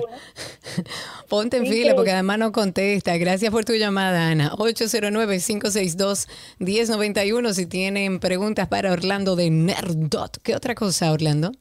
Seguimos, la, la semana pasada eh, hubo, bueno, ayer en particular, hubo, empezó a salir una de las nuevas partes del PlayStation 5 de que iban a ver eh, la disponibilidad al día de hoy, todavía no existen. Eh, con todo este tema que tenemos de la cadena de suministro, lamentablemente no, no hay muchos.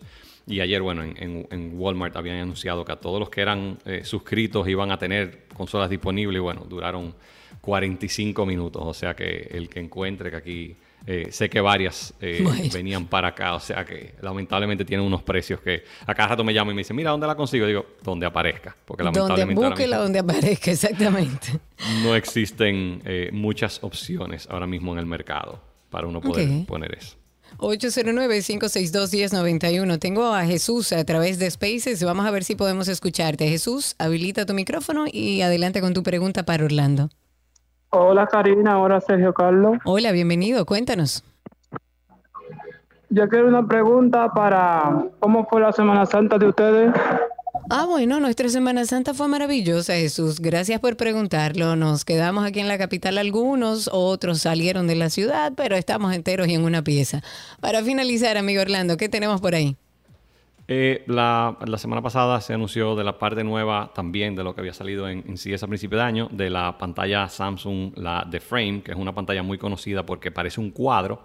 Ay, Anteriormente sí. tenía un tema de que la pantalla era solamente había opción con pantallas reflectivas, o sea que cuando la luz daba se veía como un espejo y la lanzaron ya en formato de pantalla mate.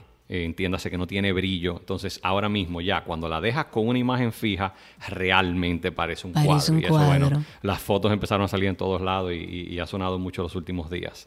Eh, y Impresionante. bueno, poco a poco han ido bajando de precio, pero todo. Opa, perdimos a Orlando. Me parece que se nos fue Orlando. Ahí se fue el, el mute. ahora sí volviste, ahora sí. Te- Pero nada, se puso Mm, Orlando. Y volvió y se fue. Pero bueno, nada, es un producto interesante que ha ido saliendo y poco a poco ha ido tomando los precios más cercanos a las otras pantallas, aunque todavía lamentablemente cuesta considerablemente más. Pero costando puede ser algo que se, que se convierta en estándar, el tú tener una pantalla que en vez, cuando esté apagada, en vez de estar apagada, la tengas como si fuera un cuadro. O sea que, Claro, además, si lo imagínese usted que ahí usted pone el artista que quiera sin pagar un peso, porque cualquier cuadro, lo que usted decida, lo Así pone ahí. Orlando, muchísimas gracias. a ustedes. Espérate, déjame levantar esta llamada que tengo a Joaquín, que parece que quiere hacerte una pregunta. Adelante, Joaquín, te escuchamos. ¿Cómo estás, Orlando? Esperamos que hayas disfrutado tus vacaciones. Gracias, igual. Ah, una preguntita, Orlando. El nuevo, ah, los, ah, earpods de, de- que salieron nuevos, que son como estilo almohadilla. ¿Qué tú me recomiendas de sus audífonos? ¿De quién? ¿De qué marca? De la Apple. De Apple, esos son los que tienen cancelación de sonido también. Me parece. Tú dices los AirPods, los Pro, estás hablando de los audífonos, lo que son de dentro de oído, de no, para saber. Adelante, Joaquín. Sí, eso mismo. Bueno, mira, los, los, los AirPods ahora mismo hay, en, en la familia hay dos principales. Está el Pro, que son los que tienen cancelación de sonido, y ya están los AirPods, los que son segunda y tercera generación, que son muy similares, aunque cambió la forma. Personalmente, A mí no me gustan muchos los que tienen cancelación de sonido eh, porque se sienten Ay, un poco tampoco. extraños. Es Es, un poco personal. Tengo gente que juran por ellos. Yo siempre le digo a las personas, si tienen la posibilidad de probártelos antes de comprarlo, pruébalos. Sí. Porque incluyendo el segunda y tercera generación, el segundo es un poquito más largo y el tercera generación con capacidades muy similares es un poquito más gordito. A mí en particular te puedo decir, yo tenía un segunda generación que se me perdió, compré el tercera generación y ahora corriendo a veces se me cae uno. O sea que es muy personal con el oído. Yo preferiría haberme quedado con la segunda generación, por ejemplo. Y veo que a Claro. muchas personas le ha pasado lo mismo. Pero hay gente que le encanta cómo funciona el de... El, el de Bueno, de Federico es uno. El que le encanta. muy buenos. O sea que es Pero yo eso no puedo vivir sin. Federico y le voceo, le- nada, él no se entera de nada. Él cuando se pone eso, el mundo a su alrededor desaparece. Eh, eh, esa es parte de la intención a veces, pero bueno. Eso es parte pero de- son tengo muy buenos, a mí me encantan. Tengo en la línea Amado, parece que hay preguntas. Vamos a darle paso. Amado, adelante, te escuchamos. Eh, saludos para todos. Eh, Gracias. Mi hermano, sobre el tema de la demitificación de dos cosas. Lo primero es que los discos SSD eh, realmente tienen una vida útil, aunque sea de como el cubano, los muchos guá, que lo voy a prender, lo voy a pagar. Este tiene los discos comparados con los mecánicos, que son ah, de- hasta que se rompa. Este SSD, ¿hasta cuándo es conveniente usarlo como disco buteable o como disco de almacenamiento? Ayúdame ahí. Ayúdalo ahí, Orlando. ¿Qué Mira, podemos los decir? SSD, las realidades que tienen, yo siempre pongo el ejemplo con lo que lo comparo los SSD, lo comparo con los proyectores de, de video. Anteriormente tú comprabas un proyector de bombilla, se quemaba la bombilla y tú la cambiabas. Hoy en día los proyectores láser, cuando se acaba su vida del láser, son literalmente que lo puedes botar. Y hoy en día son cerca de 20.000 horas. Sí. Lo mismo pasa con los discos SSD. El SSD tiene una vida útil. La realidad es que en una computadora, que no es un servidor que va a estar prendido 24 horas, que no va a estar grabando, por ejemplo, un NVR de video, cosas así, es casi imposible que tú lo lleves en su vida a esa cantidad de escrituras que tiene límite. Entonces, eso es algo, yo no he visto un disco que llegue a ese final. De todas formas, yo siempre te digo, sea que lo tengas como disco secundario, yo lo tengo como booteable porque es mucho más rápido y lo recomiendo usar así. Siempre lo único que debes hacer para estar seguro, asume que el dispositivo se va a dañar en cualquier momento y que tú tienes un backup. Si tienes tus archivos algo en la nube y todo es, pero yo no me preocupara por tener el disco porque esos números son números de cientos de miles a los cuales no vas a llegar eh, en uso diario bajo ninguna circunstancia. O sea que, en mi opinión, es algo de que no hay que preocuparse. Perfectísimo. Orlando, muchas gracias por estar con nosotros. Igual. Un placer siempre, Orlando Prieto de Nerdot estuvo con nosotros hablando de tecnología en general. Si necesitas soporte, asesoría, seguimiento de proyectos tecnológicos, redes, Wi-Fi, eh, recuperación de data, recuerden que está Nerdot. Pueden conseguir a Nerdot buscándolos en redes como arroba Nerdot, como Nerdo, pero con al final. La nueva dirección es la calle José Andrés Aibar Castellanos, número 173 en el Vergel. Pueden llamar al 809-732-5200 o pueden entrar en su página también, asistencia.nerdot.com.do. Hasta aquí artículos tecnológicos.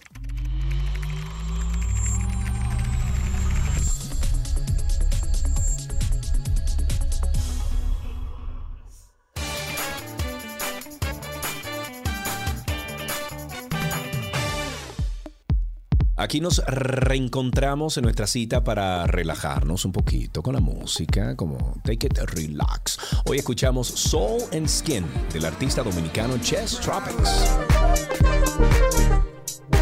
Esta canción es un resumen sonoro del estilo y lo que hace Chess Tropics, el potencial de su voz, su habilidad como productor con sonidos que te conectan como a una atmósfera bien interesante. El sencillo viene acompañado de un trabajo visual que le da forma a la música y que retrata como esa vibra que define el proyecto de Chess. Este video dirigido por Steven Grullón con la producción de Ricardo Bardelino logra mostrar hermosas locaciones de nuestra isla, la naturaleza, la camaradería, un ambiente chill, buena onda, tal y como dicen los chicos de Disco Light, la música que hace Chess Tropics transmite buena onda, transmite un paisaje lleno de colores y ritmos. Los sonidos del trópico envueltos en, en electrónica, en baile, crean una atmósfera de alegría que hasta las canciones que transmiten nostalgia se sienten alegres. Es por esto que Soul and Skin de Chess Tropics es nuestra canción positiva del día de hoy.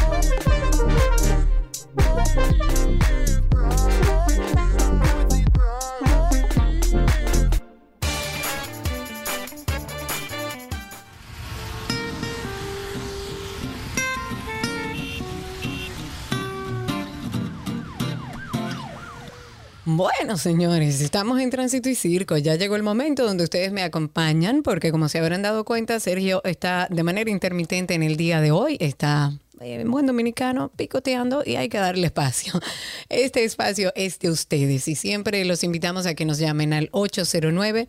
562-1091. Ese es el teléfono en cabina, 809-562-1091, para que nos cuenten cómo está la calle, cómo está el aguacero, dónde hay inundaciones, cómo está nuestro circo, que hay mucha información. 809-562-1091 y a través de Twitter Spaces, que siempre les recordamos, es simple. Pasen por Twitter, en la aplicación nativa nos buscan como 12 y 2 y ahí cuando entre al usuario va a ver nuestra carita mía y de Sergio titilando. Es tan simple como cliquear ahí arriba y participar con nosotros al aire y escucharnos además en vivo. 809-562-1091. Mientras tanto, el director general de Seguridad de Tránsito y Transporte Terrestre, le hace DGCET, el general Ramón Antonio Guzmán Peralta, se ha disculpado personalmente con el listín diario tras el atropello contra dos de sus periodistas a quienes le arrebataron equipos y además, muy importante, les borraron la data a un teléfono de la empresa, que eh, para eso no hay muchas disculpas. En una visita al director Miguel Franjul, quien estuvo acompañado del subdirector Fabio Cabral, le, Guzmán Peralta les manifestó que va a sancionar a los agentes de la institución que cometieron esos hechos. Miguel Franjul aceptó las disculpas, pero advirtió que este episodio constituye una mancha en el historial reciente de respeto a la libertad de prensa en el país.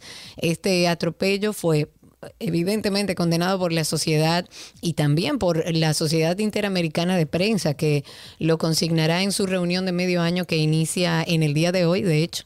Y citando algo de lo que sucedió ahí, dice, señor Franjul, nuestra visita a su despacho es para pedir disculpas personalmente. Además de eso, quiero decirle que yo nunca he tenido ningún inconveniente en que ningún medio de prensa entre al canódromo. De hecho, yo le abrí las puertas a Alicia Ortega y a otros medios que solicitaron entrar. Ahí yo no tengo nada que ocultar, dijo este oficial. Además dijo que tampoco ordenó que se impidiera la entrada a los medios, ni que le arrebataran equipos a nadie, ni equipos de trabajo, o que borraran algunas informaciones, y dijo que durante sus 37 años de servicio en la Policía Nacional no ha hecho ningún acto in- indecoroso y que por el contrario siempre ha reconocido el trabajo de la prensa, por lo que de ninguna manera va a entorpecer la labor que realizan los periodistas. Ahí están las disculpas dadas, ustedes pueden llamar al 809-562-1091. Mientras tanto está nuestro amigo Yankee con nosotros nosotros. Adelante, Yankee, cuéntanos. Hermosa y preciosa Karina, qué bueno que te, te vi por ahí por el lado de las terrenas, Samaná, Puerto Rico. Ah, sí, no, tanto no, tanto no, en terrenas estuvimos unos días, antes de que entraran todos los que entraron a la playa con sus vehículos, antes de eso estuve yo ahí. Bueno, Karina hermosa, hermano Sergio, por donde quiera que esté, saludos. Señores, el Ministerio de Educación aún tiene en el limbo personas que ya tienen más de un año cancelados, personas que tenían 16, 15, 8, el tiempo que tuviese. Y lo único que el señor ministro está diciendo es que él va a pagar cuando a él le nazca, porque él llevó a Luis Abinader a la presidencia.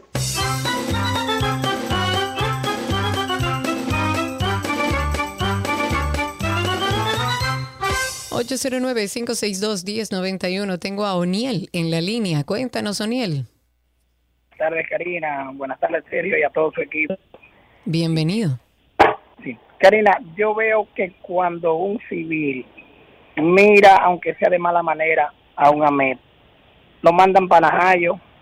Y entonces, estos señores de la DGC que agredieron a periodistas y a todo el mundo, solamente van a ser suspendidos, lo van a mandar aunque sea operaciones especiales.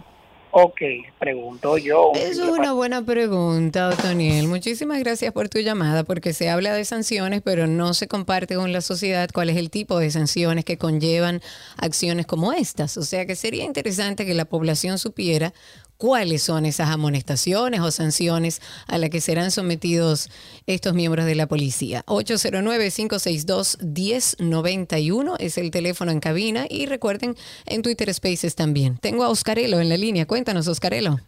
Alan, donde quiera que estés, un abrazo.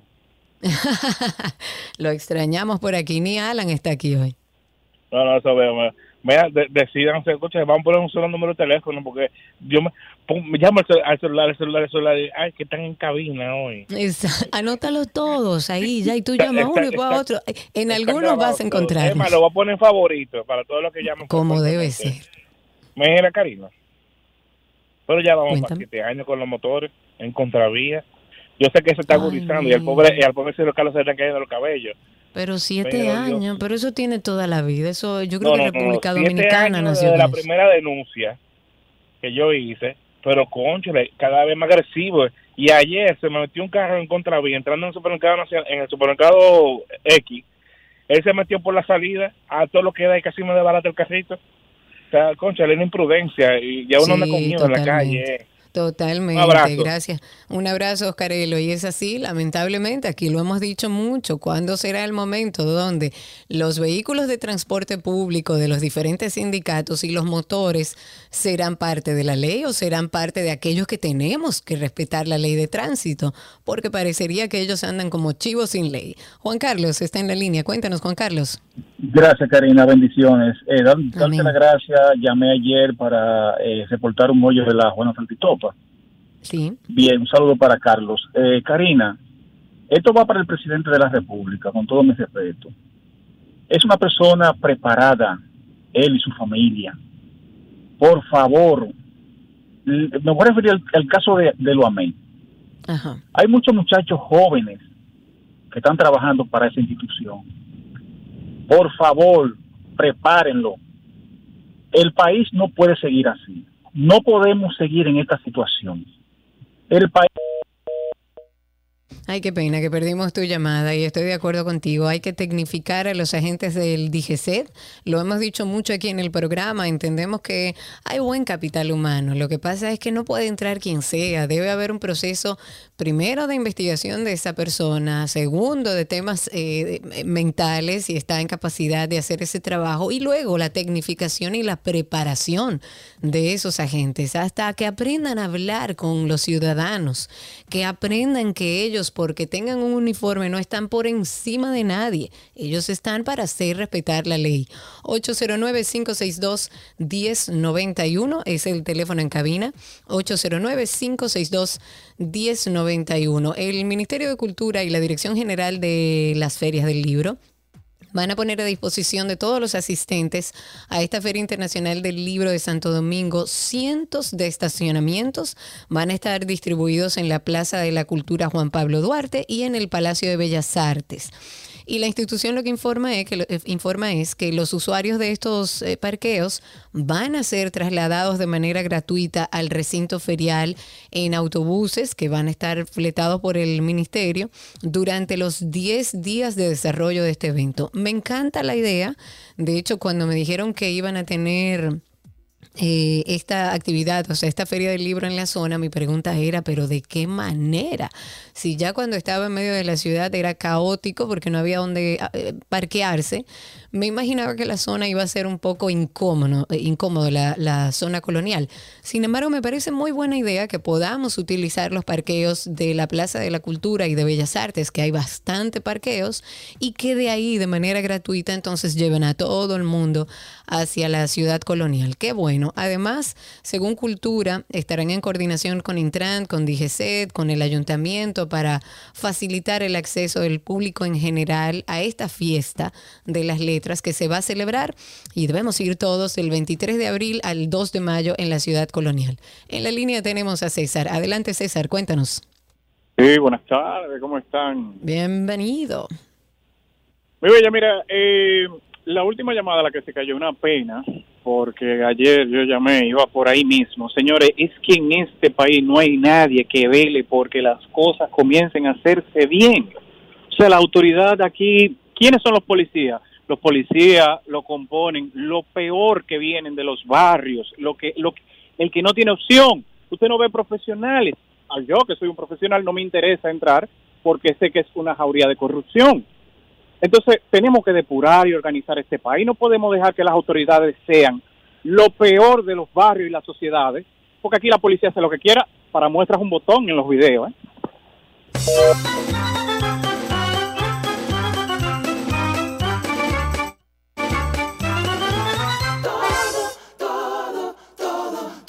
Lo que quieres está en 262. Regresamos a Tránsito y Circo. Recuerden, el teléfono que estamos utilizando es el de la cabina real, no la virtual, al 809-562-1091 y a través de Twitter Spaces, que ya tenemos a varias personas, pero antes voy a pasar con Freddy, que lo tenemos ahí en la línea. Adelante, Freddy. Freddy, cuéntanos. ¿Dónde está? Todo está muy bien. Ahora sí. Sí, hay que investigar a ver quién dio las órdenes para que borraran esos videos, que eso ninguno, váyame que no saben borrar eso de una cámara. Eso viene más allá.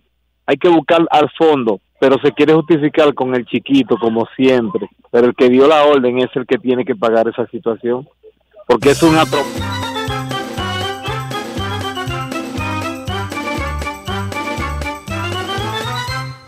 No, yo difiero, yo difiero en torno a que ellos si saben o no saben borrar. Ellos saben borrar y grabar muy bien. ellos saben muy bien. Habría que ver si fue un mandato, si fue una decisión personal y como decía el oyente que llamó, cuáles son esas sanciones que le van a poner a estos efectivos de la policía. 809-562-1091 y a través de Twitter Spaces tenemos a varias personas, déjame ver. Voy a empezar con nuestro amigo Brian, que está ahí con nosotros. Adelante, Brian, habilita tu micrófono inmediatamente, así podemos... Pero Brian, se me fue Brian. Ah, no, está ahí. Adelante, Brian, ahora sí. Hola, Karina.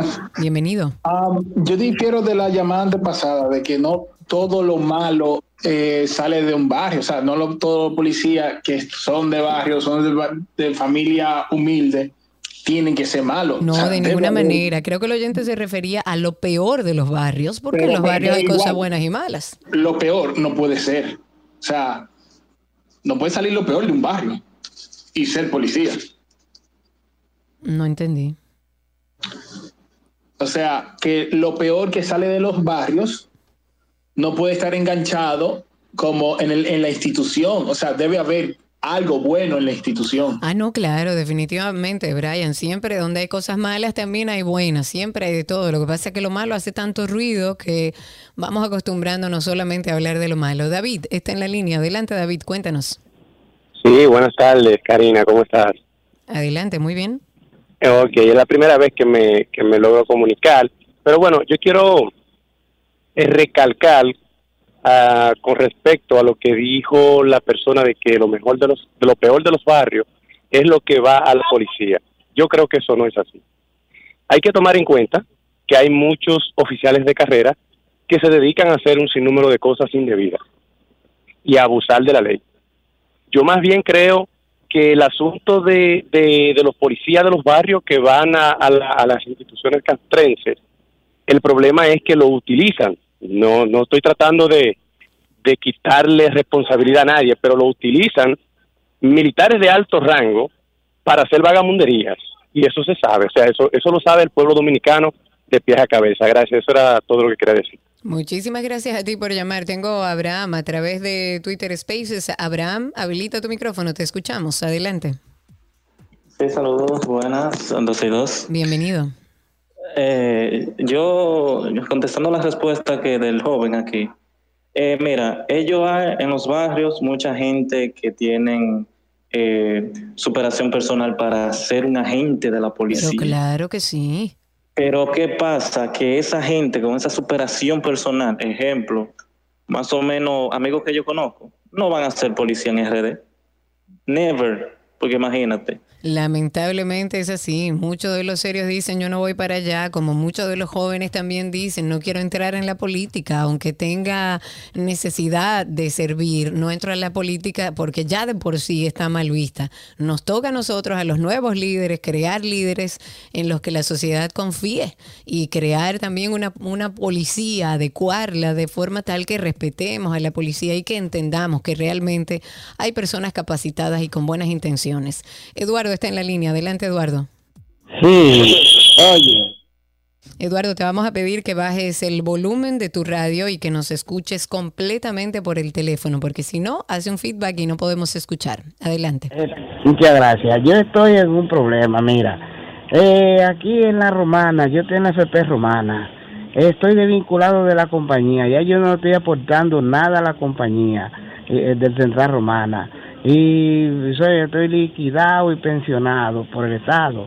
Pero ellos lo que me dan a mí una pensioncita, la FP esa de aquí de la Romana, y me tienen todo mi cuarto cogido. Eh, por favor, pídanle al gobierno que le explique a esos empresarios que le flojen los cheles a uno si uno no está trabajando ya con ellos.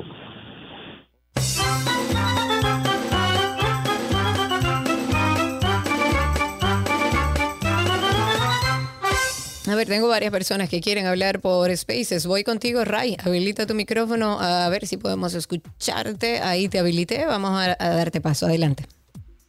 Sí, buenas tardes. Eh, estaba escuchando sobre el tema de la reingeniería de la policía que es necesaria. Lo primero es que la cultura de los entrenamientos policiales es la misma que se usaba con los Trujillo. ¿Verdad? ¿Y cuál es Pero esa cultura? ¿A qué tú te refieres con la cultura de la Hay formación? una cultura de, de entrenamiento que te inculcan desde que tú ingresas el primer día en forma de mofa o no sé cómo explicarlo, que el, el policía frente al ciudadano es superior. Entonces, te, decir, te dicen, por ejemplo, civil viejo, ya, eh, ¿cómo decir? Civil viejo, ven acá, ya tú estás poniendo por debajo al civil frente al Claro. policía. Al Claro. policía. Eso- Eso es un solo ejemplo. Por otro lado, el entrenamiento debe ser, eh, eh, eh, eh, los policías deben ser bachilleres. Es lo primero, bien, bachilleres bien Claro, preparados. por lo menos Muy- bachiller. con- que le den lo que se llama eh, eh, el trato al ciudadano, el abordaje, la disciplina, la cortesía, el cómo usted debe estar vestido. Es decir, un sinnúmero, un sinnúmero de cosas que, que debe comenzar desde cero, pero tomando en cuenta la calidad del de vida del policía. No es menos cierto que el policía que trabaja por 12 mil, 20 mil pesos, ¿no verdad? Que es el salario más o menos que, que ronda entre un cabo, un raso, ¿saben? que llega a 25 mil pesos, eso no da para sostener una familia. Y ellos, el, el complemento del salario del policía, ¿sabe cuál es? ¿Cuál es? Sencillamente la extorsión y el macuteo.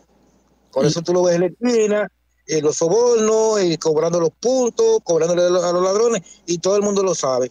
Lo primero es bachilleres, bien preparados, con lo que se llama psicolo- eh, eh, darle psicología, eh, inteligencia emocional, eh, todo lo que tiene que ver con psicología. Yo estoy de acuerdo con usted. Hay que entrenarlos bien, hay que ah, tiene que haber un proceso para que se pueda entender que esa persona está capacitada para eso. Debe haber un proceso de, de evaluación y evidentemente estoy de acuerdo también. Dentro de ese proceso de adecuación tiene que haber también una adecuación de lo que ganan estos miembros de la policía. Pero estamos ansiosos por entender qué es lo que se está haciendo, cómo está avanzando la adecuación de la policía. Ojalá y el Estado empiece a informar, porque indiscutiblemente hay una necesidad de la población de que esto suceda. Urge que suceda. 809-562-1091. Me voy entonces con, a ver, Dani, te tengo ahí otra vez. Habilita tu micrófono. Adelante, Dani. A través de... Es que, Ahora eh, sí, buenos cuéntanos. días. ¿Qué es lo que hay, Karina? Perdón. Es, es- es que eso no va a funcionar. Es que no- Vamos a ver, vamos a organizarnos. Déjame a pedirle a Ray, por favor, Ray, si puedes mutearte para que podamos escuchar a Dani. Ah, te lo agradecería. Vamos a muchísimas gracias. Ahora sí, Dani, adelante. Ok, ok. Nada, buenas tardes. Aquí de vuelta a casa de nuevo desde USA, pero está cayendo pila de nieve. Ay, qué lindo. Eh, referente a lo que decía el joven de la policía y todo eso, y también lo que decía Carlos a inicio del programa, que los que están para someter y para promulgar leyes son los, son los primeros que las violan, ¿no? Claro. Y da pena, como decíamos también la semana pasada, es que no hay un régimen de consecuencia, Karina. Allá si usted es militar, si eres policía, si eres un, un, un asimilado o tienes un enganche, un tío, un amigo, un primo político, puedes hacer lo que te dé la gana. Sin embargo, un pan hace un días atrás se molestó porque siempre comparamos, decimos Canadá o Estados Unidos, eh, especialmente Sergio, que siempre iba diciendo que Como la referencia. sí. planta que allá como referencia. Tenemos que tomar los lugares donde nosotros vivimos, ¿no? Como referencia, que son países también y son personas, seres humanos como nosotros. Entonces, ¿qué- ¿cuáles, ¿cuáles son las razones que no se pueden hacer las cosas iguales? Aquí, usted es militar o policía y tiene una infracción de tránsito, que una infracción de tránsito no es una ley o una regla federal que puedes caer preso. Un- Una infracción de tránsito, eso no es nada. Y a usted le ponen un fine doble, una multa doble. Claro, y está muy bien, porque eso es un sistema de consecuencias que funciona. Así, por esa razón, cuando los dominicanos vamos a los Estados Unidos o a países más desarrollados, andamos con cuidado, respetamos las señales de tránsito, no excedemos el límite de velocidad. ¿Por qué? Porque sabemos que cualquier cosa que hagamos, eso va a repercutir a nuestro favor o eh, no en nuestro favor. 809-562-1091. Ahí tengo a Teófilo en la línea. Cuéntanos, Teófilo. Buenos días, de aquí desde la ciudad de Bávaro. Fíjate, Buenas. eh, eh, la como decía mi madre, la necesidad tiene cara de hereje. Si no le pagan bien, van a seguir macuteando. Pero resulta que aquí en Bávaro eh, salen del 28 al 2, del 12 al 15 y del 25 a poner multa, a buscarse la vida. O sea, tienen sus días No le da. específicos. no le da, no le da el salario, pero tienen que verificar por dónde es que se va a iniciar. Metiendo gente nueva, hay que verlo, porque si los de arriba, que son los que mandan, siguen igual, con la misma condición que mandan los de abajo que entran a buscarle el dinero, pues no vamos a solucionar nada. De acuerdísimo.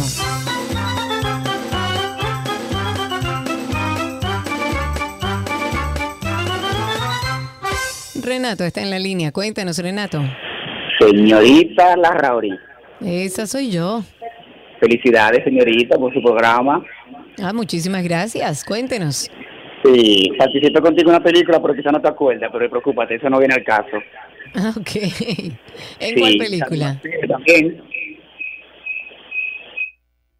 Eh, Renato, vamos a pedirte que bajes el volumen de tu radio y que nos escuches específicamente por el teléfono. Así podemos escucharte. Adelante, Renato. ¿Me escucha bien ahora? Ahora sí, cuéntanos. Ok, no, mija, eso no se va a acabar. Eso no se va a acabar. Lamentablemente, eso es un, un pensar in- inicuo. Porque lamentablemente, si el sueldo fuera como Estados Unidos, el policía no tiene por qué cometer ninguna infracción, ni robar, ni nada de eso. Yo creo que un poco de las dos cosas, y gracias Renato, yo creo que es un poco de las dos cosas. El que es serio es serio, con dinero, sin dinero, con buen sueldo, con poco sueldo, evidentemente. Entiendo necesario que se ajuste, el Estado ha hablado de eso, el gobierno ha hablado de eso, y entiendo que se hace necesario adecuar los sueldos de, de- todos los miembros de la policía, pero eso no justifica, pudiera explicarlo, pero no así justificar el que usted haga cosas fuera, cosas fuera de la ley, fuera de las cosas que usted sabe que no puede hacer ni puede abusar de, de su investidura o de, o- o de su cargo. Entonces yo creo que un poco de las dos cosas, reitero, para mí el que es serio es serio.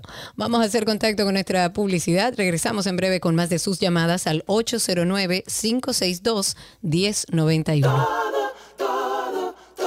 Todo lo que quieres está en 262. Seguimos en Tránsito y Circo, 809-562-1091. Ese es el teléfono de nuestra cabina física, porque no estamos con nuestra cabina virtual en el día de hoy. 809-562-1091 y a través de Twitter Spaces también por ahí usted puede solicitar ser hablante. Veo algunas manitos que ya conversaron, quiero darle chance a algunas otras llamadas o algunos que quieran participar a través de Twitter Spaces. Tengo a Justin, vamos a ver si Justin quiere participar con nosotros, que lo veo ahí como hablante. A ver, Justin, habilita tu micrófono y te escuchamos al aire. No, Justin parece que no tiene señal o no está conectado con nosotros en este momento. 809-562-1091. Entre las informaciones, la posible implementación de un corredor de autobuses, en, específicamente en la avenida 27 de febrero, febrero perdón, ha sido rechazada por, ¿por quién? Por los choferes del transporte público que operan justamente esa ruta. Los choferes de carros públicos han advertido que la implementación de ese corredor va a desatar una gran ola de desempleados que les llevará a salir a las calles a robar para sustentar a sus familias. Y citando algo de lo que dijo, dice, los que estamos aquí trabajando es porque no tenemos con qué sostenernos para mantener a nuestra familia. Eso dijo uno de los choferes de Concho. Y al ser preguntados si aceptarían el corredor en caso de que el gobierno les dé empleos en estas rutas, expresaron que los corredores nunca se lo entregan a los choferes, se lo entregan a dos personas. Y los choferes se quedan pasando trabajo, según él. Las familias de los choferes quedan en el aire. Hemos oído sobre esto, hemos hablado mucho con Hugo, hemos leído mucho de la implementación de estos corredores y en todo momento se ha dicho que la intención es eh, integrar a los choferes del sistema público de transporte a estos corredores. Ahora, bajo ciertas, eh, ciertos requisitos, debe tener la capacidad para hacer ese trabajo. 809-562-1091. Francisco, en la línea, cuéntanos, Francisco. Sí, buenas tardes. Eh, un, un mensajito a, la- a nuestros amigos AME, a ver si ellos se percatan, porque parece que no se percatan, que cerca de un 40% de los vehículos que transitan en la ciudad de noche no tienen luces de freno.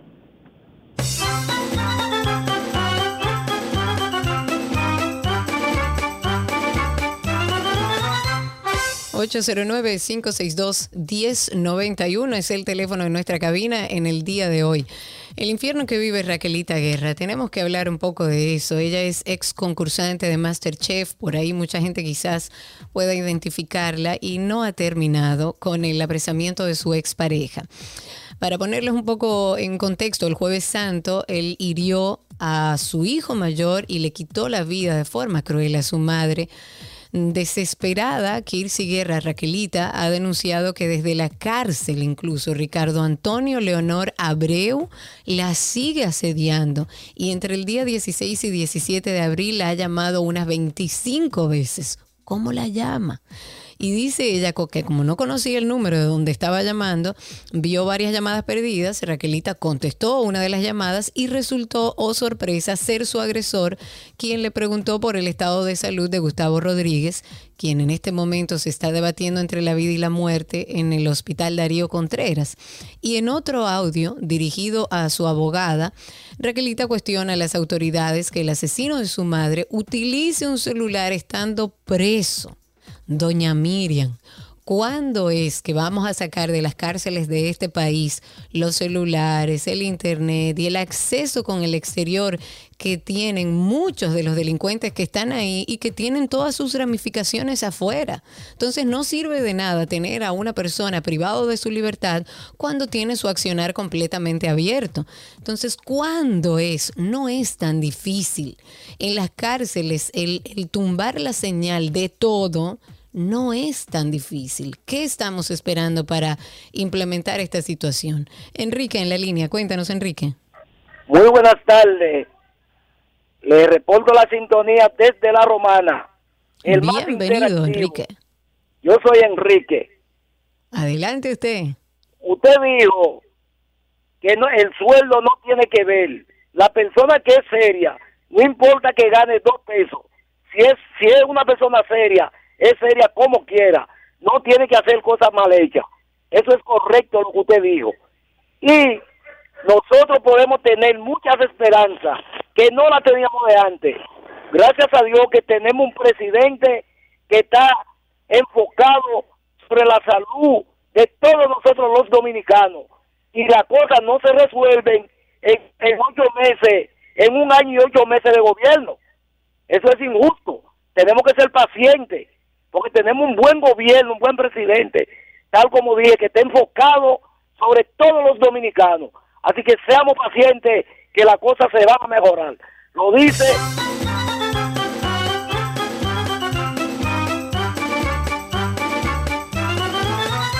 Todo, todo, todo, todo lo que quieres está en 262.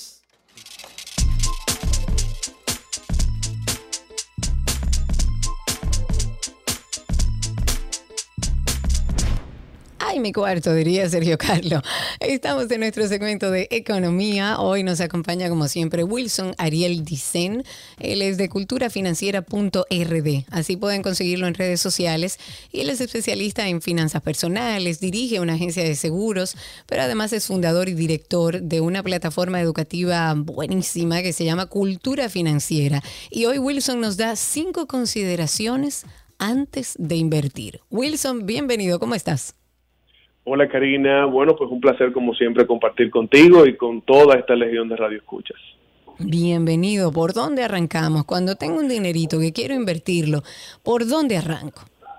Mira, precisamente este es un tema que toco en el día a día con muchos de mis clientes y también las personas que interactúan en la cuenta arroba culturafinanciera.rd sobre el tema de la, de la inversión. Pero estas cinco consideraciones son básicas para saber qué hacer antes de eh, no tomar una decisión a la ligera, ya que cuando invertimos sabemos que corremos un riesgo.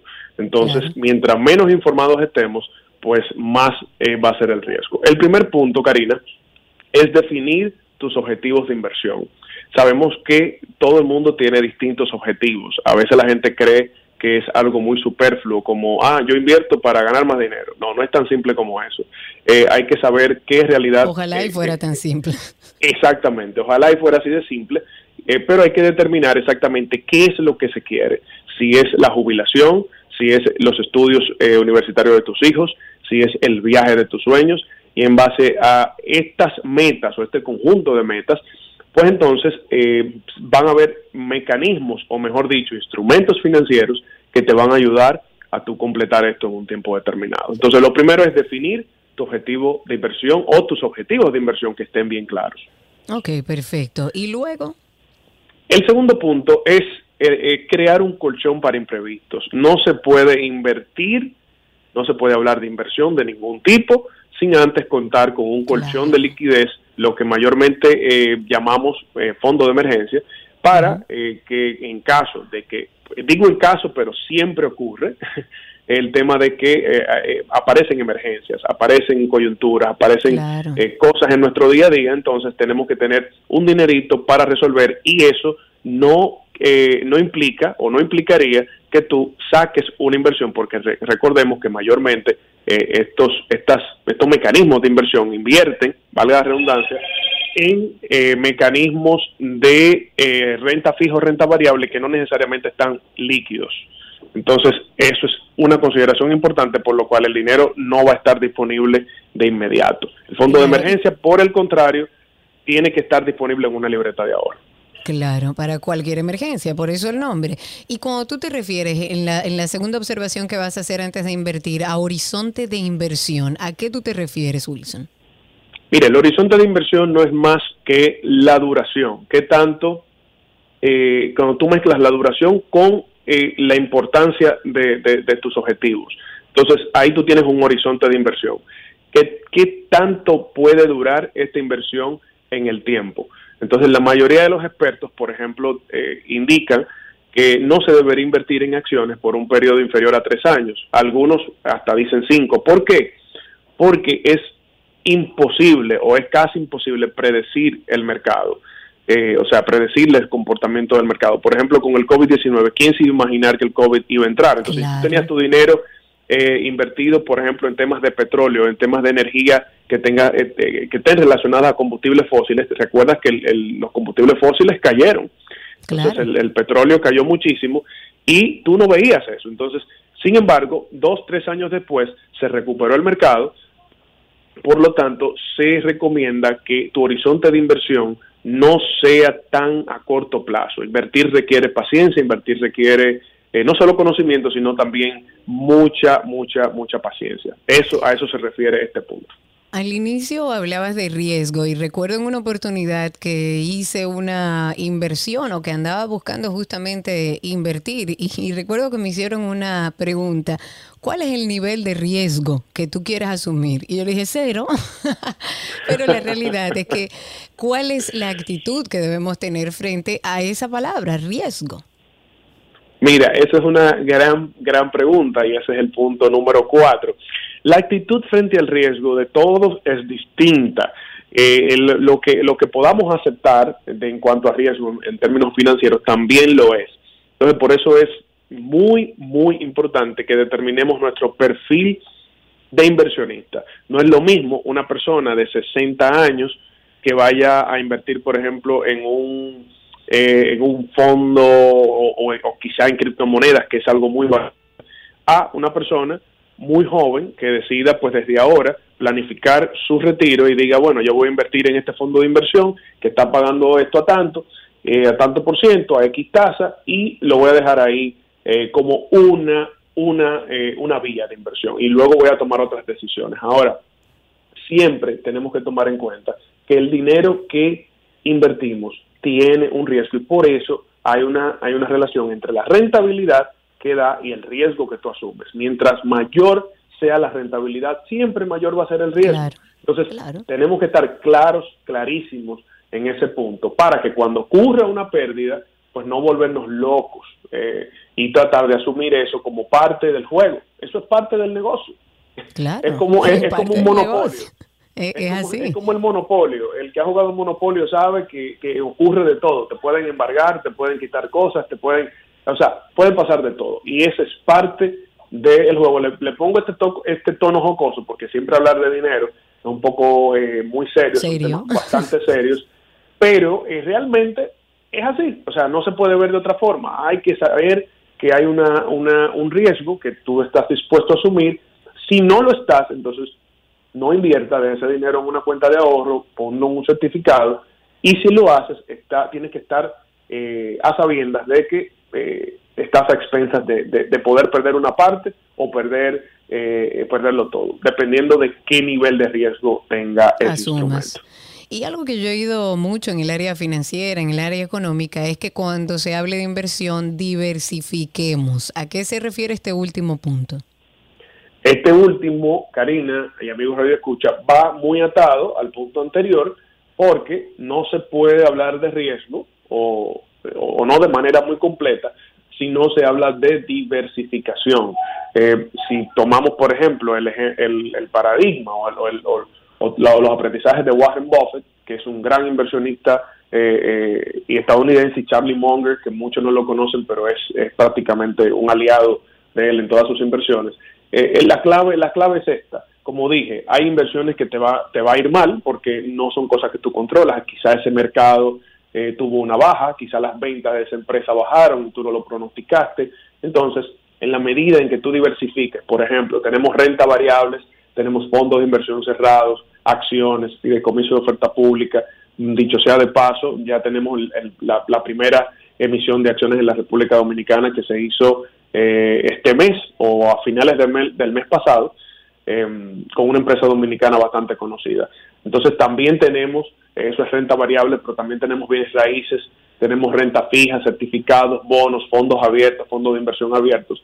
O sea, tenemos una amalgama de eh, instrumentos en los cuales tú puedes decidir, decir, mira, ahora mismo yo puedo perder y no me va a pasar gran cosa, 50 mil pesos. Pues esos 50 mil pesos yo lo voy a poner en renta variable. Voy a comprar acciones o voy a invertir en un fondo cerrado en la cual las cuotas pueden bajar.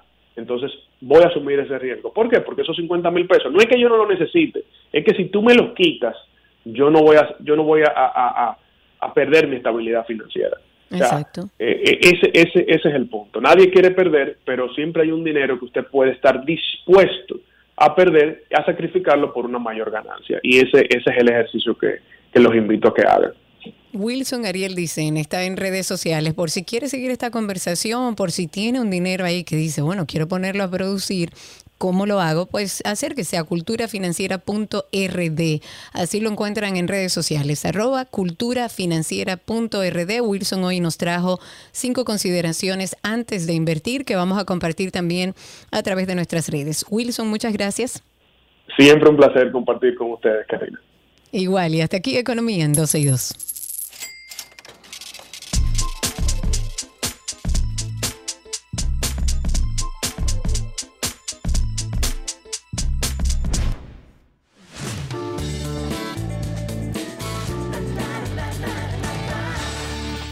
Y aquí estamos en nuestras noticias del mundo del entretenimiento. El nuevo disco Heritage de la violinista dominicana Aisha Sied fue escogido por la prestigiosa emisora eh, francesa Radio France en su selecta selección de música clásica junto a grandes maestros del género.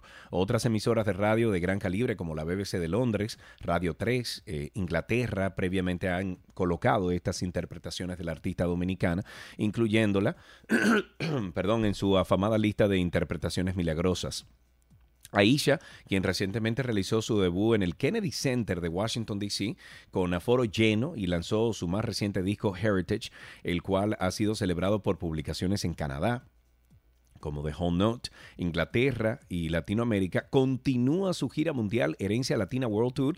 Esta artista Estará viajando por tres continentes y estará realizando conciertos con los más importantes o las más importantes orquestas sinfónicas en distintos países y ciudades, incluyendo su debut en Ohio, interpretando el concierto en brunch en sol menor. Escuchemos. A ver, ¿cuándo? En algún momento. En algún lugar, de un Lugar gran de un gran país. Y entonces, ahí está, suénalo.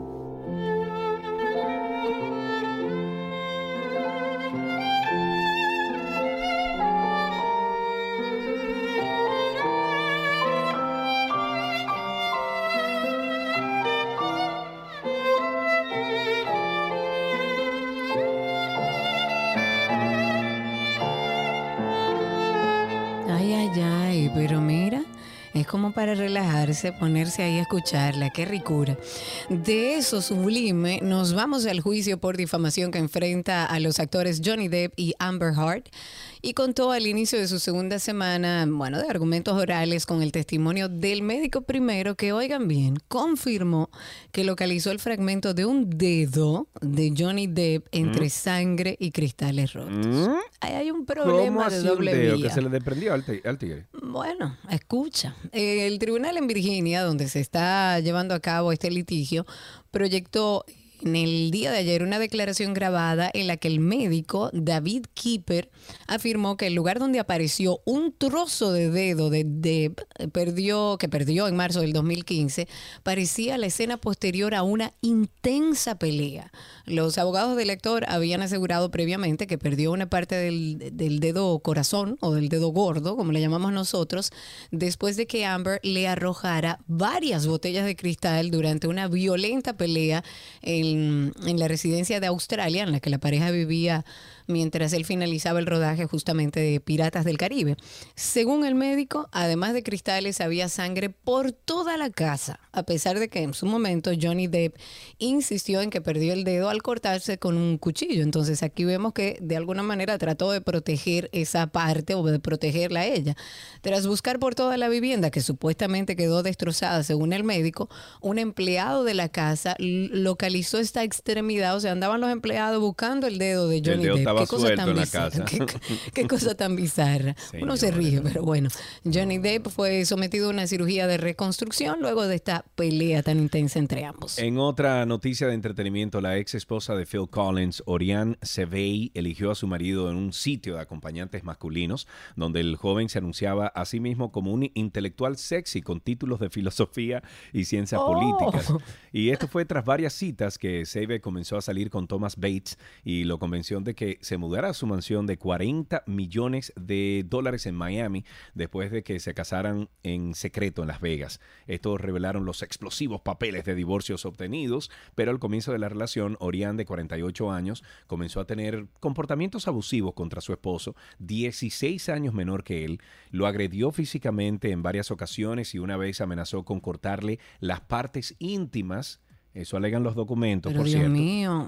Y, y antes de que las cosas se, se pusieran feas entre ellos, los documentos señalaban que Oriani le prometió a Bates, de 32 años, la mitad, o sea, el 50% que esperaba de la venta de la espectacular casa frente al mar que alguna vez fue propiedad de Jennifer López. Escuchemos un poco.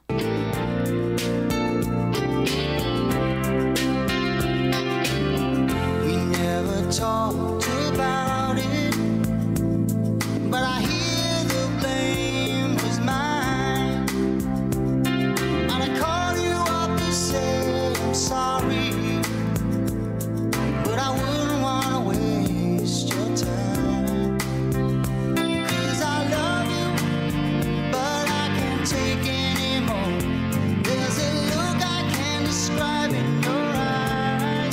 Ey, tremenda Buena canción. música, hombre, Sí, qué sí, sí, sí. linda.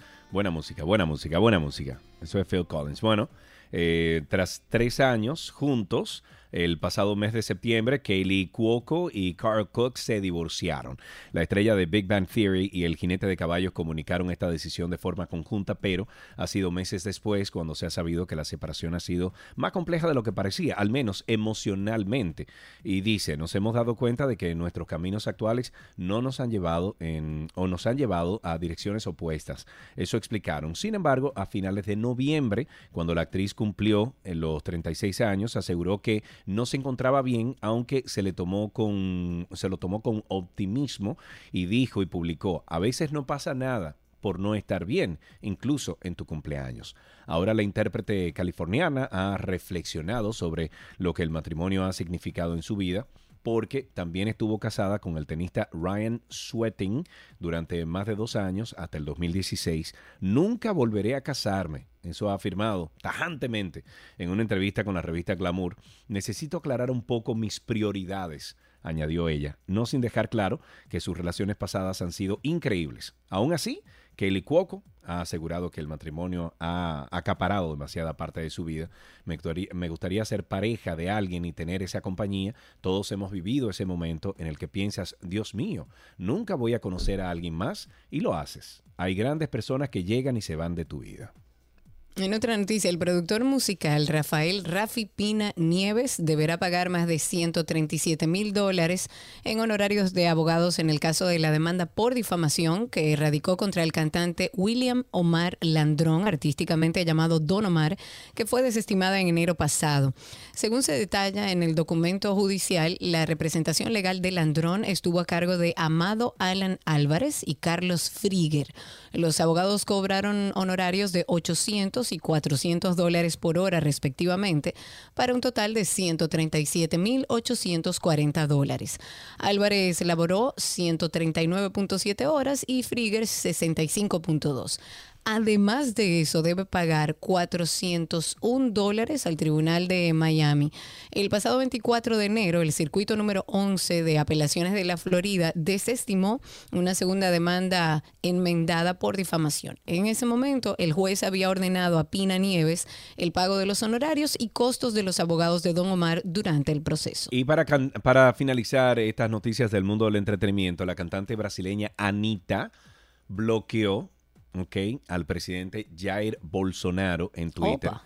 Este, bueno, tras un comentario irónico del mandatario sobre los colores de la bandera de Brasil que el artista utilizó en su show del Festival de Coachella, Anita, bueno, ha criticado al presidente otras veces, dice que no quiere atraer la atención hacia Bolsonaro en un año electoral, lo bloqueé enseguida para que los admiradores de su cuenta no usen mis redes sociales para hacer alboroto en internet. Eso justificó. Todo comenzó cuando el artista pop subió al escenario del famoso festival de música en Estados Unidos, que por cierto, Karina, yo estoy a minutos de Coachella.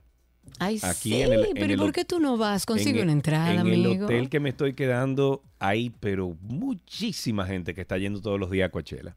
Wow. Sí, dice aquí Yo loca que... por ir, hombre. Eso, por eso te lo menciono. Dame un segundito, espérate, mira. Tose, tose, amigo. Límpiese su garganta. Hoy estamos Ok, tú y lo que yo. pasa es que temprano aquí todavía.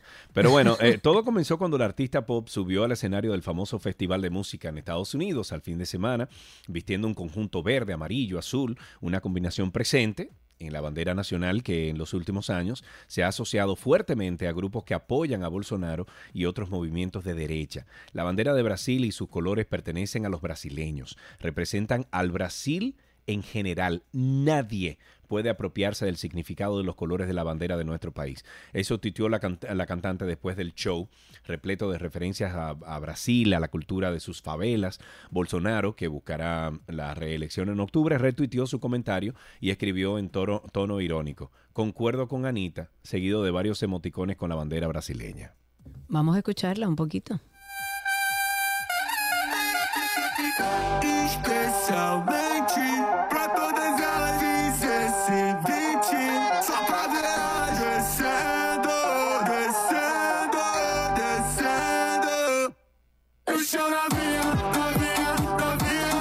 Señores, hay que bailarlo. Eso. Yo recuerdo cuando fui a Brasil que vi a esas mujeres bailando y yo Yo decía, intenté, pero no pero- respiran. No, yo Pero Dios pero mío, no son extraterrestres. No me salió. Imagínate tú bailando eso, Serena. No. Ok, vamos a recordarles que tenemos Karina y Sergio After Dark, que es un podcast que creamos con la intención de llevar información que ustedes puedan utilizar sobre salud mental, sobre bienestar. Hace falta mucho hablar sobre eso. Tenemos casi 37 episodios, pónganse al día, pero recientemente hemos eh, elaborado una producción de una serie que se llama Nadie nos explicó y que son cosas que nadie nos explicó a lo largo de nuestro crecimiento y que vamos aprendiendo y entendiendo, eh, entendiendo a medida que vamos creciendo. Ya hablamos de la importancia de decir que no, porque nadie nos explicó el no. Y también hablamos sobre lo que nadie nos explicó sobre la muerte. Y este viernes a las 7 de la noche estaremos estrenando un episodio sobre lo que nadie nos explicó sobre el fracaso. Nos encuentran, eh, nos encuentran en cualquiera de las plataformas de podcast como Karina Larrauri, como Sergio Carlos S o Karina y Sergio After Dark, que asimismo nos consiguen en nuestra cuenta, en nuestra cuenta Oh, en de nuestra Instagram. cuenta. Oh. En nuestra cuenta de Instagram ah, puede conseguirnos como Karina y Sergio After Dark. Y también antes de despedir este segmento, no sé si ustedes ya están pendientes al concurso que tiene la 91, que va motivo el día de Star Wars, que se celebra el 4 de mayo. Durante toda la programación estamos lanzando una pregunta diaria sobre la música de esta saga, de, de la Guerra de las Galaxias.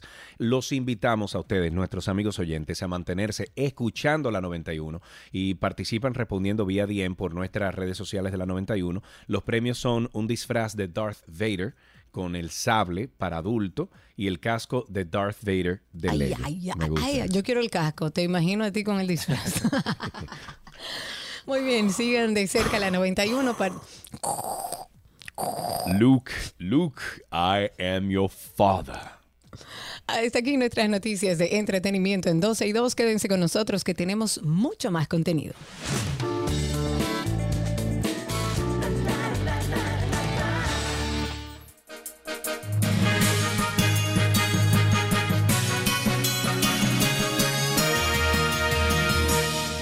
Aquí están las noticias actualizadas y voy a iniciar con un tweet del día. Este tweet del día es de la DGCET y dice, Nuestros agentes agilizan el tráfico en la autovía del Este, esto es próximo al kilómetro 14, en sentido este-oeste por un vehículo incendiado. Así que aquellos que andan por esa vía, ya saben, hay un vehículo incendiado y está la DGC tratando de solucionar la situación. En otra información, un ventarrón acompañado de lluvias, de granizos, destechó casas, derribó árboles, cultivos agrícolas, tendido eléctrico y bueno, por supuesto que provocó pánico entre los residentes de la comunidad Sangre Linda. Eso es del municipio partido de la provincia de Dajabón. Por este fenómeno ocurrido en la tarde del pasado domingo, se obstruyó el tránsito vehicular en ese municipio partido por la cantidad de ramas, de tronco de árboles que cayeron en la vía que, bueno, que los enlaza. Y en tanto, cuatro viviendas, hasta donde pudimos leer, resultaron dañadas, los techos volaron por los aires, justamente debido a, las, a los fuertes vientos con lluvias y granizadas. Las principales aerolíneas de Estados Unidos, en otra noticia, y el servicio de transporte Uber anunciaron este martes que ya no será obligatorio llevar mascarilla ni para sus usuarios ni para su personal. Estos anuncios llegan después de que una jueza federal en Florida anulara en el día de ayer el mandato nacional de uso de mascarilla que se regía sobre todo en aviones y otros medios de transporte por considerar que exigía la autoridad de los funcionarios de salud del gobierno. A partir de ahora ya la mascarilla será opcional en las aerolíneas de Delta, de United, de American, de JetBlue y de Alaska Airlines. En otra noticia, el ministro de Salud Pública, Daniel Rivera, aseguró en el día de hoy que en el país se ha hecho simplemente una alerta, una alerta de observación sobre aquella afección cutánea que ha salido en redes sociales, que se ha reportado en Haití, porque según el ministro, ya en República Dominicana todavía no se ha reportado ningún caso ni hay brote. Dice, nosotros hemos hecho una alerta de observación porque no tenemos un brote. Eso dijo a su salida de la primera reunión del Consejo Nacional de Medio Ambiente y Recursos Naturales. Además afirmó que se comunica todos los días con el director general de Migración, Enrique García, así como con el cónsul de Juana Méndez, Margarito de León. Dice él que ellos han chequeado tanto del lado haitiano como del nuestro y hasta ahora no han tenido ningún problema porque está muy focalizado, debe haber contacto íntimo, problemas de hacinamiento, de higiene, falta de agua y Haití está pasando lamentablemente por esas circunstancias. En otra noticia, hay un nuevo grupo de bancas que depositó varias querellas contra Luis Dicen y demás acusados en el fraude de la lotería que fue desarticulado a través de la Operación 13. Entre las nuevas querellas figura una de la Banca Esperanza, también de la Doble Play, Star Service, Consorcio de Bancas Baez y algunas otras, las cuales están buscando que, bueno, ser resarcidos por las pérdidas económicas que le generó el, el famoso sorteo fraudulento del primero de mayo donde el bolo 13 fue el ganador. Los miembros del comité político del PLD, Iván Lorenzo, Abel Martínez y José Dantes, han asegurado que iniciarán una investigación sobre el supuesto uso de los recursos del Estado. Todo ahora van a averiguar sobre el supuesto uso de los recursos del Estado en el uso de bots, que son robots básicamente en redes sociales, para crear tendencia a favor del gobierno y atacar a los dirigentes contrarios. Y en ese sentido, el senador por la provincia de Elías Piña, Iván Lorenzo, ha hecho un llamado a la Procuraduría y a la Procuraduría, eh, eh, Procuraduría Especializada contra Crímenes y Delitos de Alta Tecnología a que inicie una investigación sobre el tema. Citando, dice, internacionalmente estamos altamente cuestionados. Hay expertos que han demostrado que en República Dominicana tanto para la campaña del PRM como del gobierno, utilizan bots o robots para tergiversar la realidad, tanto del ámbito económico como en todos los ámbitos. Y hasta aquí las noticias actualizadas.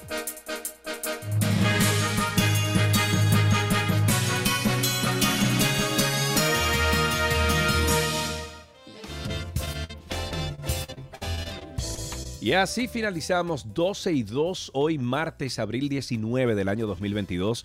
Muchísimas gracias por la sintonía, gracias por dejarnos acompañarles a ustedes durante estas dos horas y medias. Y recuerden que si usted no pudo escuchar el programa completo, nos busque en podcast, nos puede buscar en Google, por ejemplo, usted pone Karina Larrauri Podcast o Sergio Carlos Podcast y van a salir ahí una lista de diferentes plataformas que llevan nuestro podcast.